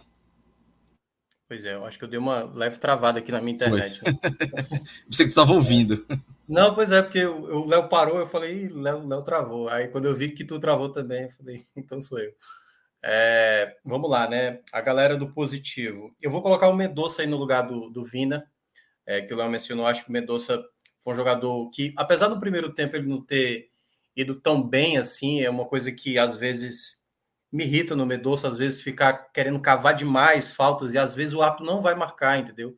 Até porque você fica muito marcado como um jogador muito que reclama demais e às vezes eu acho que ele tem potencial de seguir na jogada e muitas vezes ele fica cobrando, é, pedindo muita falta, mas eu acho que o gol que assim mostra o quão ele está sendo decisivo nessa temporada. No segundo tempo, eu gostei da movimentação dele. Acho que ele foi muito bem, assim, deu muito trabalho para o São Paulo. É, o segundo, eu também vou ficar com o que o Léo mencionou. Acho que o Castilho foi, foi uma peça que eu acho que tem tudo para ser assim, um jogador muito importante para essa reta final da temporada, né, até o final da Série A, porque ele é um jogador que tem muita qualidade, embora ele não tenha, eu acho que teve, acho que a torcida no estádio, o Léo estava lá, ficou muito na expectativa das bolas paradas. Ele não chegou a bater uma falta tão bem como ele bateu no último jogo contra o Botafogo, né? Ele chegou a bater algumas faltas até fáceis, assim, sem dificuldade para o Felipe Alves mas é um jogador que tem muito talento. Dá para ver claramente que ele é um jogador que tem muito talento. A maneira como ele faz o gol, por exemplo, é de um jogador que sabe bater na bola, né? A, a curva que a bola faz é de um jogador que tem ótimo poder de finalização. E o terceiro vou ficar com o João Ricardo. Assim, se, ter, ia ter, se ia ter um jogador que ia ser o grande herói dessa classificação, seria o João Ricardo. porque ele consegue defender a penalidade na última cobrança, tinha sido já fundamental. E o Léo tinha mencionado aqui na semana passada o pênalti defendido e todo o roteirozinho estava desenhado para essa classificação. O João Ricardo estava lá para desenhar toda a história dele como assim de tantos goleiros que o Ceará já já teve na história, né? Que é ídolo, né? Adilson, o próprio Everson, que hoje hoje não pegou nenhuma penalidade lá contra o Palmeiras, acabou o Palmeiras passando. É, o João Ricardo poderia hoje ter colocado o nome dele na história se por acaso os companheiros tivessem convertido as penalidades. E entrar no negativo, eu para mim o Lima, o Lima, é, eu não gostei de novo da partida dele. Acho que ele foi mais uma vez muito mal no jogo. Acho que o Lima está tendo muita dificuldade desde a chegada do Marquinhos, é um jogador que para mim talvez tenha mais caído de maneira acentuada e tem, tem, e tem tido mais oportunidade, porque Sobral também não está bem, mas não tem tanta minutagem como o próprio Lima. É, o segundo lugar para mim vai o Vitor Luiz, que é apoia bem e tal, mas defensivamente sempre chega atrasado um pouco na jogada, bem diferente do que é o Pacheco, e foi assim uma ausência muito sentido o Pacheco tá lesionado nesse momento, acho que poderia ter sido um jogo mais relevante. E embora o Léo tenha mencionado o Luiz Otávio, eu não vou colocá-lo não. Acho que o Luiz Otávio cometeu sim uma falha, mas é como eu venho falando, eu acho que é um problema de sistema, assim também como poderia ter sido o Vitor Luiz, o grande é, culpado de um gol que o Botafogo pudesse fazer ali no começo, como o Richardson errou duas vezes contra o Havaí, eu ainda vou tirar o Luiz Otávio, embora ele tenha, tenha tido um papel muito importante para o gol do São Paulo. Eu vou ficar com. Qual foi o outro que tu citou, É que agora tá me fugindo. Peraí, era Vitor. Vitor é... Luiz, Zé Roberto, Zé Roberto. Zé Roberto. Zé Roberto, Roberto para mim foi muito abaixo, muito abaixo mesmo, assim. É, não é, não era jogo para ele, não é o perfil do atleta que o Ceará para essa decisão, como a gente falava, acho que na época, né, quando ele chegou, não, não é para ser o camisa 9, mas é para ser um reserva útil para de, determinada situação. E esse não era, não tinha nada a ver com o jogo do Zé Roberto. Nada. Ele não é o centroavante que faz a parede, que vai brigar no meio, até mesmo o Peixoto, por exemplo, quando entrou, embora não tenha sido tão efetivo, conseguia fazer melhor essa proteção lá na frente, tirar um pouco mais da atenção do São Paulo. Então, o Zé, para mim, foi uma peça bem, bem inútil, apesar de ter participado de maneira até é, direta né, na, na, jogada do gol do, do Ceará, o primeiro. O Léo, teve uma mensagem aqui do Marcos Henrique, ele colocou, é, até concordando com vocês sobre essa análise Zé Roberto, né? Convenhamos, já dá para dizer que ciclo fechado para o Zé Roberto. O cara não rende nada. Chega a ser ciclo fechado ou a tendência é que ele vá sendo escanteado aí, vá perdendo espaço no elenco? Eu acho que, que não tem como, infelizmente, fechar o ciclo para o Zé Roberto, porque o Ceará tem um, uma carga financeira muito alta com esse tipo de jogador. Né? O Zé Roberto custou um investimento de 1 milhão e 200 para o Ceará. Assim, é, é uma, parece uma piada. Assim, um jogador é, que nunca foi destaque em canto nenhum, não é um garoto, mas o Ceará vai lá e, e era tirou da Atlético Goianiense ali pagando 1 milhão e 200 o Ceará já tem um custo com o Jael, que não joga desde 2021. Vai ter um custo agora com o Kleber. Eu acho que faltando uma semana, menos praticamente uma semana fechar a janela, é, abrir mão do Zé Roberto é, de forma efetiva, acho difícil, mas de forma prática, eu acho que já é uma questão já definida. Assim. A torcida não conta com ele, se, se o clube ainda contar, é por necessidade mesmo. Só um ponto a, a destacar aí também de, no, da pergunta né, do, do Marcos Henrique. Quando eu falei dos cinco centroavantes, é, eu, acho que, eu acho que o Ceará é, é, trazer o, o, jogo não é errado, entendeu? A questão é você tem cinco centroavantes, você precisa negociar os outros. Não dá para já é demais, né? Porque exatamente você precisa tentar porque você não vai utilizar. Ah, e como o pessoal fala, o Zé Roberto não é bem um centroavante, mas o Ceará não vai jogar com dois atacantes. Não vai jogar vai ter o Vinha ali por trás, vai ter o Mendonça na esquerda, vai ter alguém na direita, que pode ser Vasquez, Eric, Lima. Mas, a partir do momento que você está trazendo uma peça, você precisa compensar. O Ceará, para se desvencilhar de alguns atletas, é uma dificuldade. O Lucas Ribeiro era para ter saído, não era para estar. Tá. O Ceará já era para ter contratado um novo zagueiro e não contratou. E no domingo, possivelmente, o Ceará vai com uma, uma defesa que para o torcedor é um desespero imaginar, porque o Lacerda não vem já apresentando um bom futebol, as duas últimas partidas foi muito ruim e possivelmente Lucas Ribeiro vai ser o titular nesse duelo, né? Assim, porque até por mais que utilize o Marcos Vitor, que é bem mais jogador, eu acho que boa parte que acompanha o Ceará considera, ele é um garoto também, entendeu?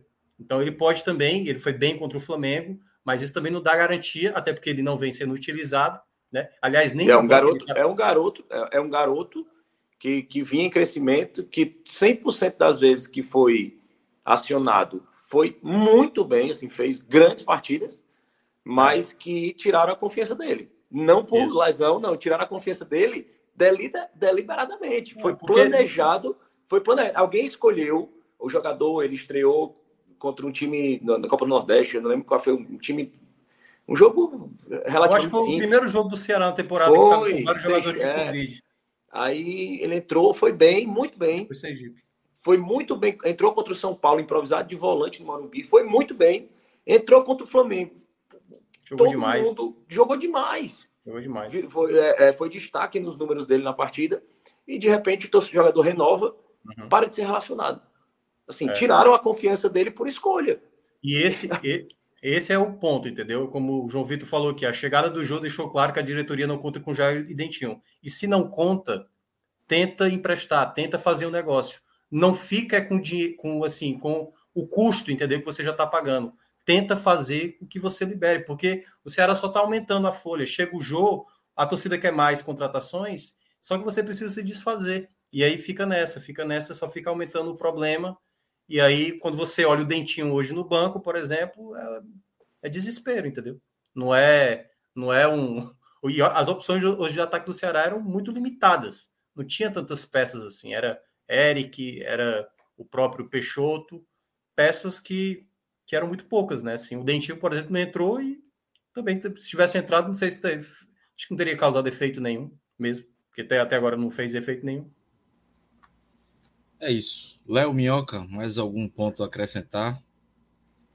Nada. Então vamos embora. Agradecer aí todo mundo que ficou aqui até agora nos acompanhando. Valeu, Minhoca, valeu, Léo. Passamos aí por todo o contexto do Ceará. E domingo tem clássico, né? Clássico Rei. Vamos Clássico. ver aí. Jogo, Aliás, jogo... a escala vai estar difícil, porque eu vou para o estádio. Léo, já, já se prepara aí, tu e Luca, porque.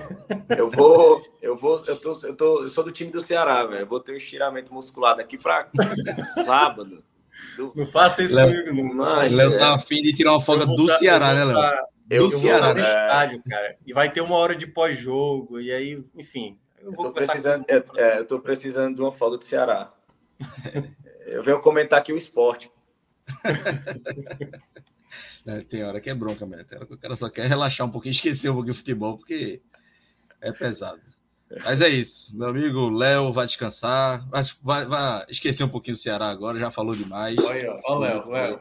Ó, quem botou aí a mensagem aí por último aí. É. É o, é o especialista em 085, Iago Mendes. É Ia, Iago Mendes é o, é Iago tá escala, do, já escala o Iago aí, já escala o Iago aí. Aquece, Iago. Vai subir a plaquinha. É. E, é e relógio no, no, chat privado aqui mandou uma mensagem. falou de comentar do esporte, ele disse, tá lascado então. Pois é, meu é, time na Série B. Fui escolher o esporte na Série B. Eu, eu gostei do lascado, porque ele usou outro verbo. É, né? não posso falar começa aqui, né? com full. Ele começa com full. Tentei ser um pouco mais educado. É isso, meus amigos. Valeu, Minhoca, valeu, Léo, valeu, Clisman e Rodolfo estavam por aqui. Rafael Estevam, Rafael Relógio, que estava nos trabalhos técnicos. Valeu, galera. Um abraço e até a próxima.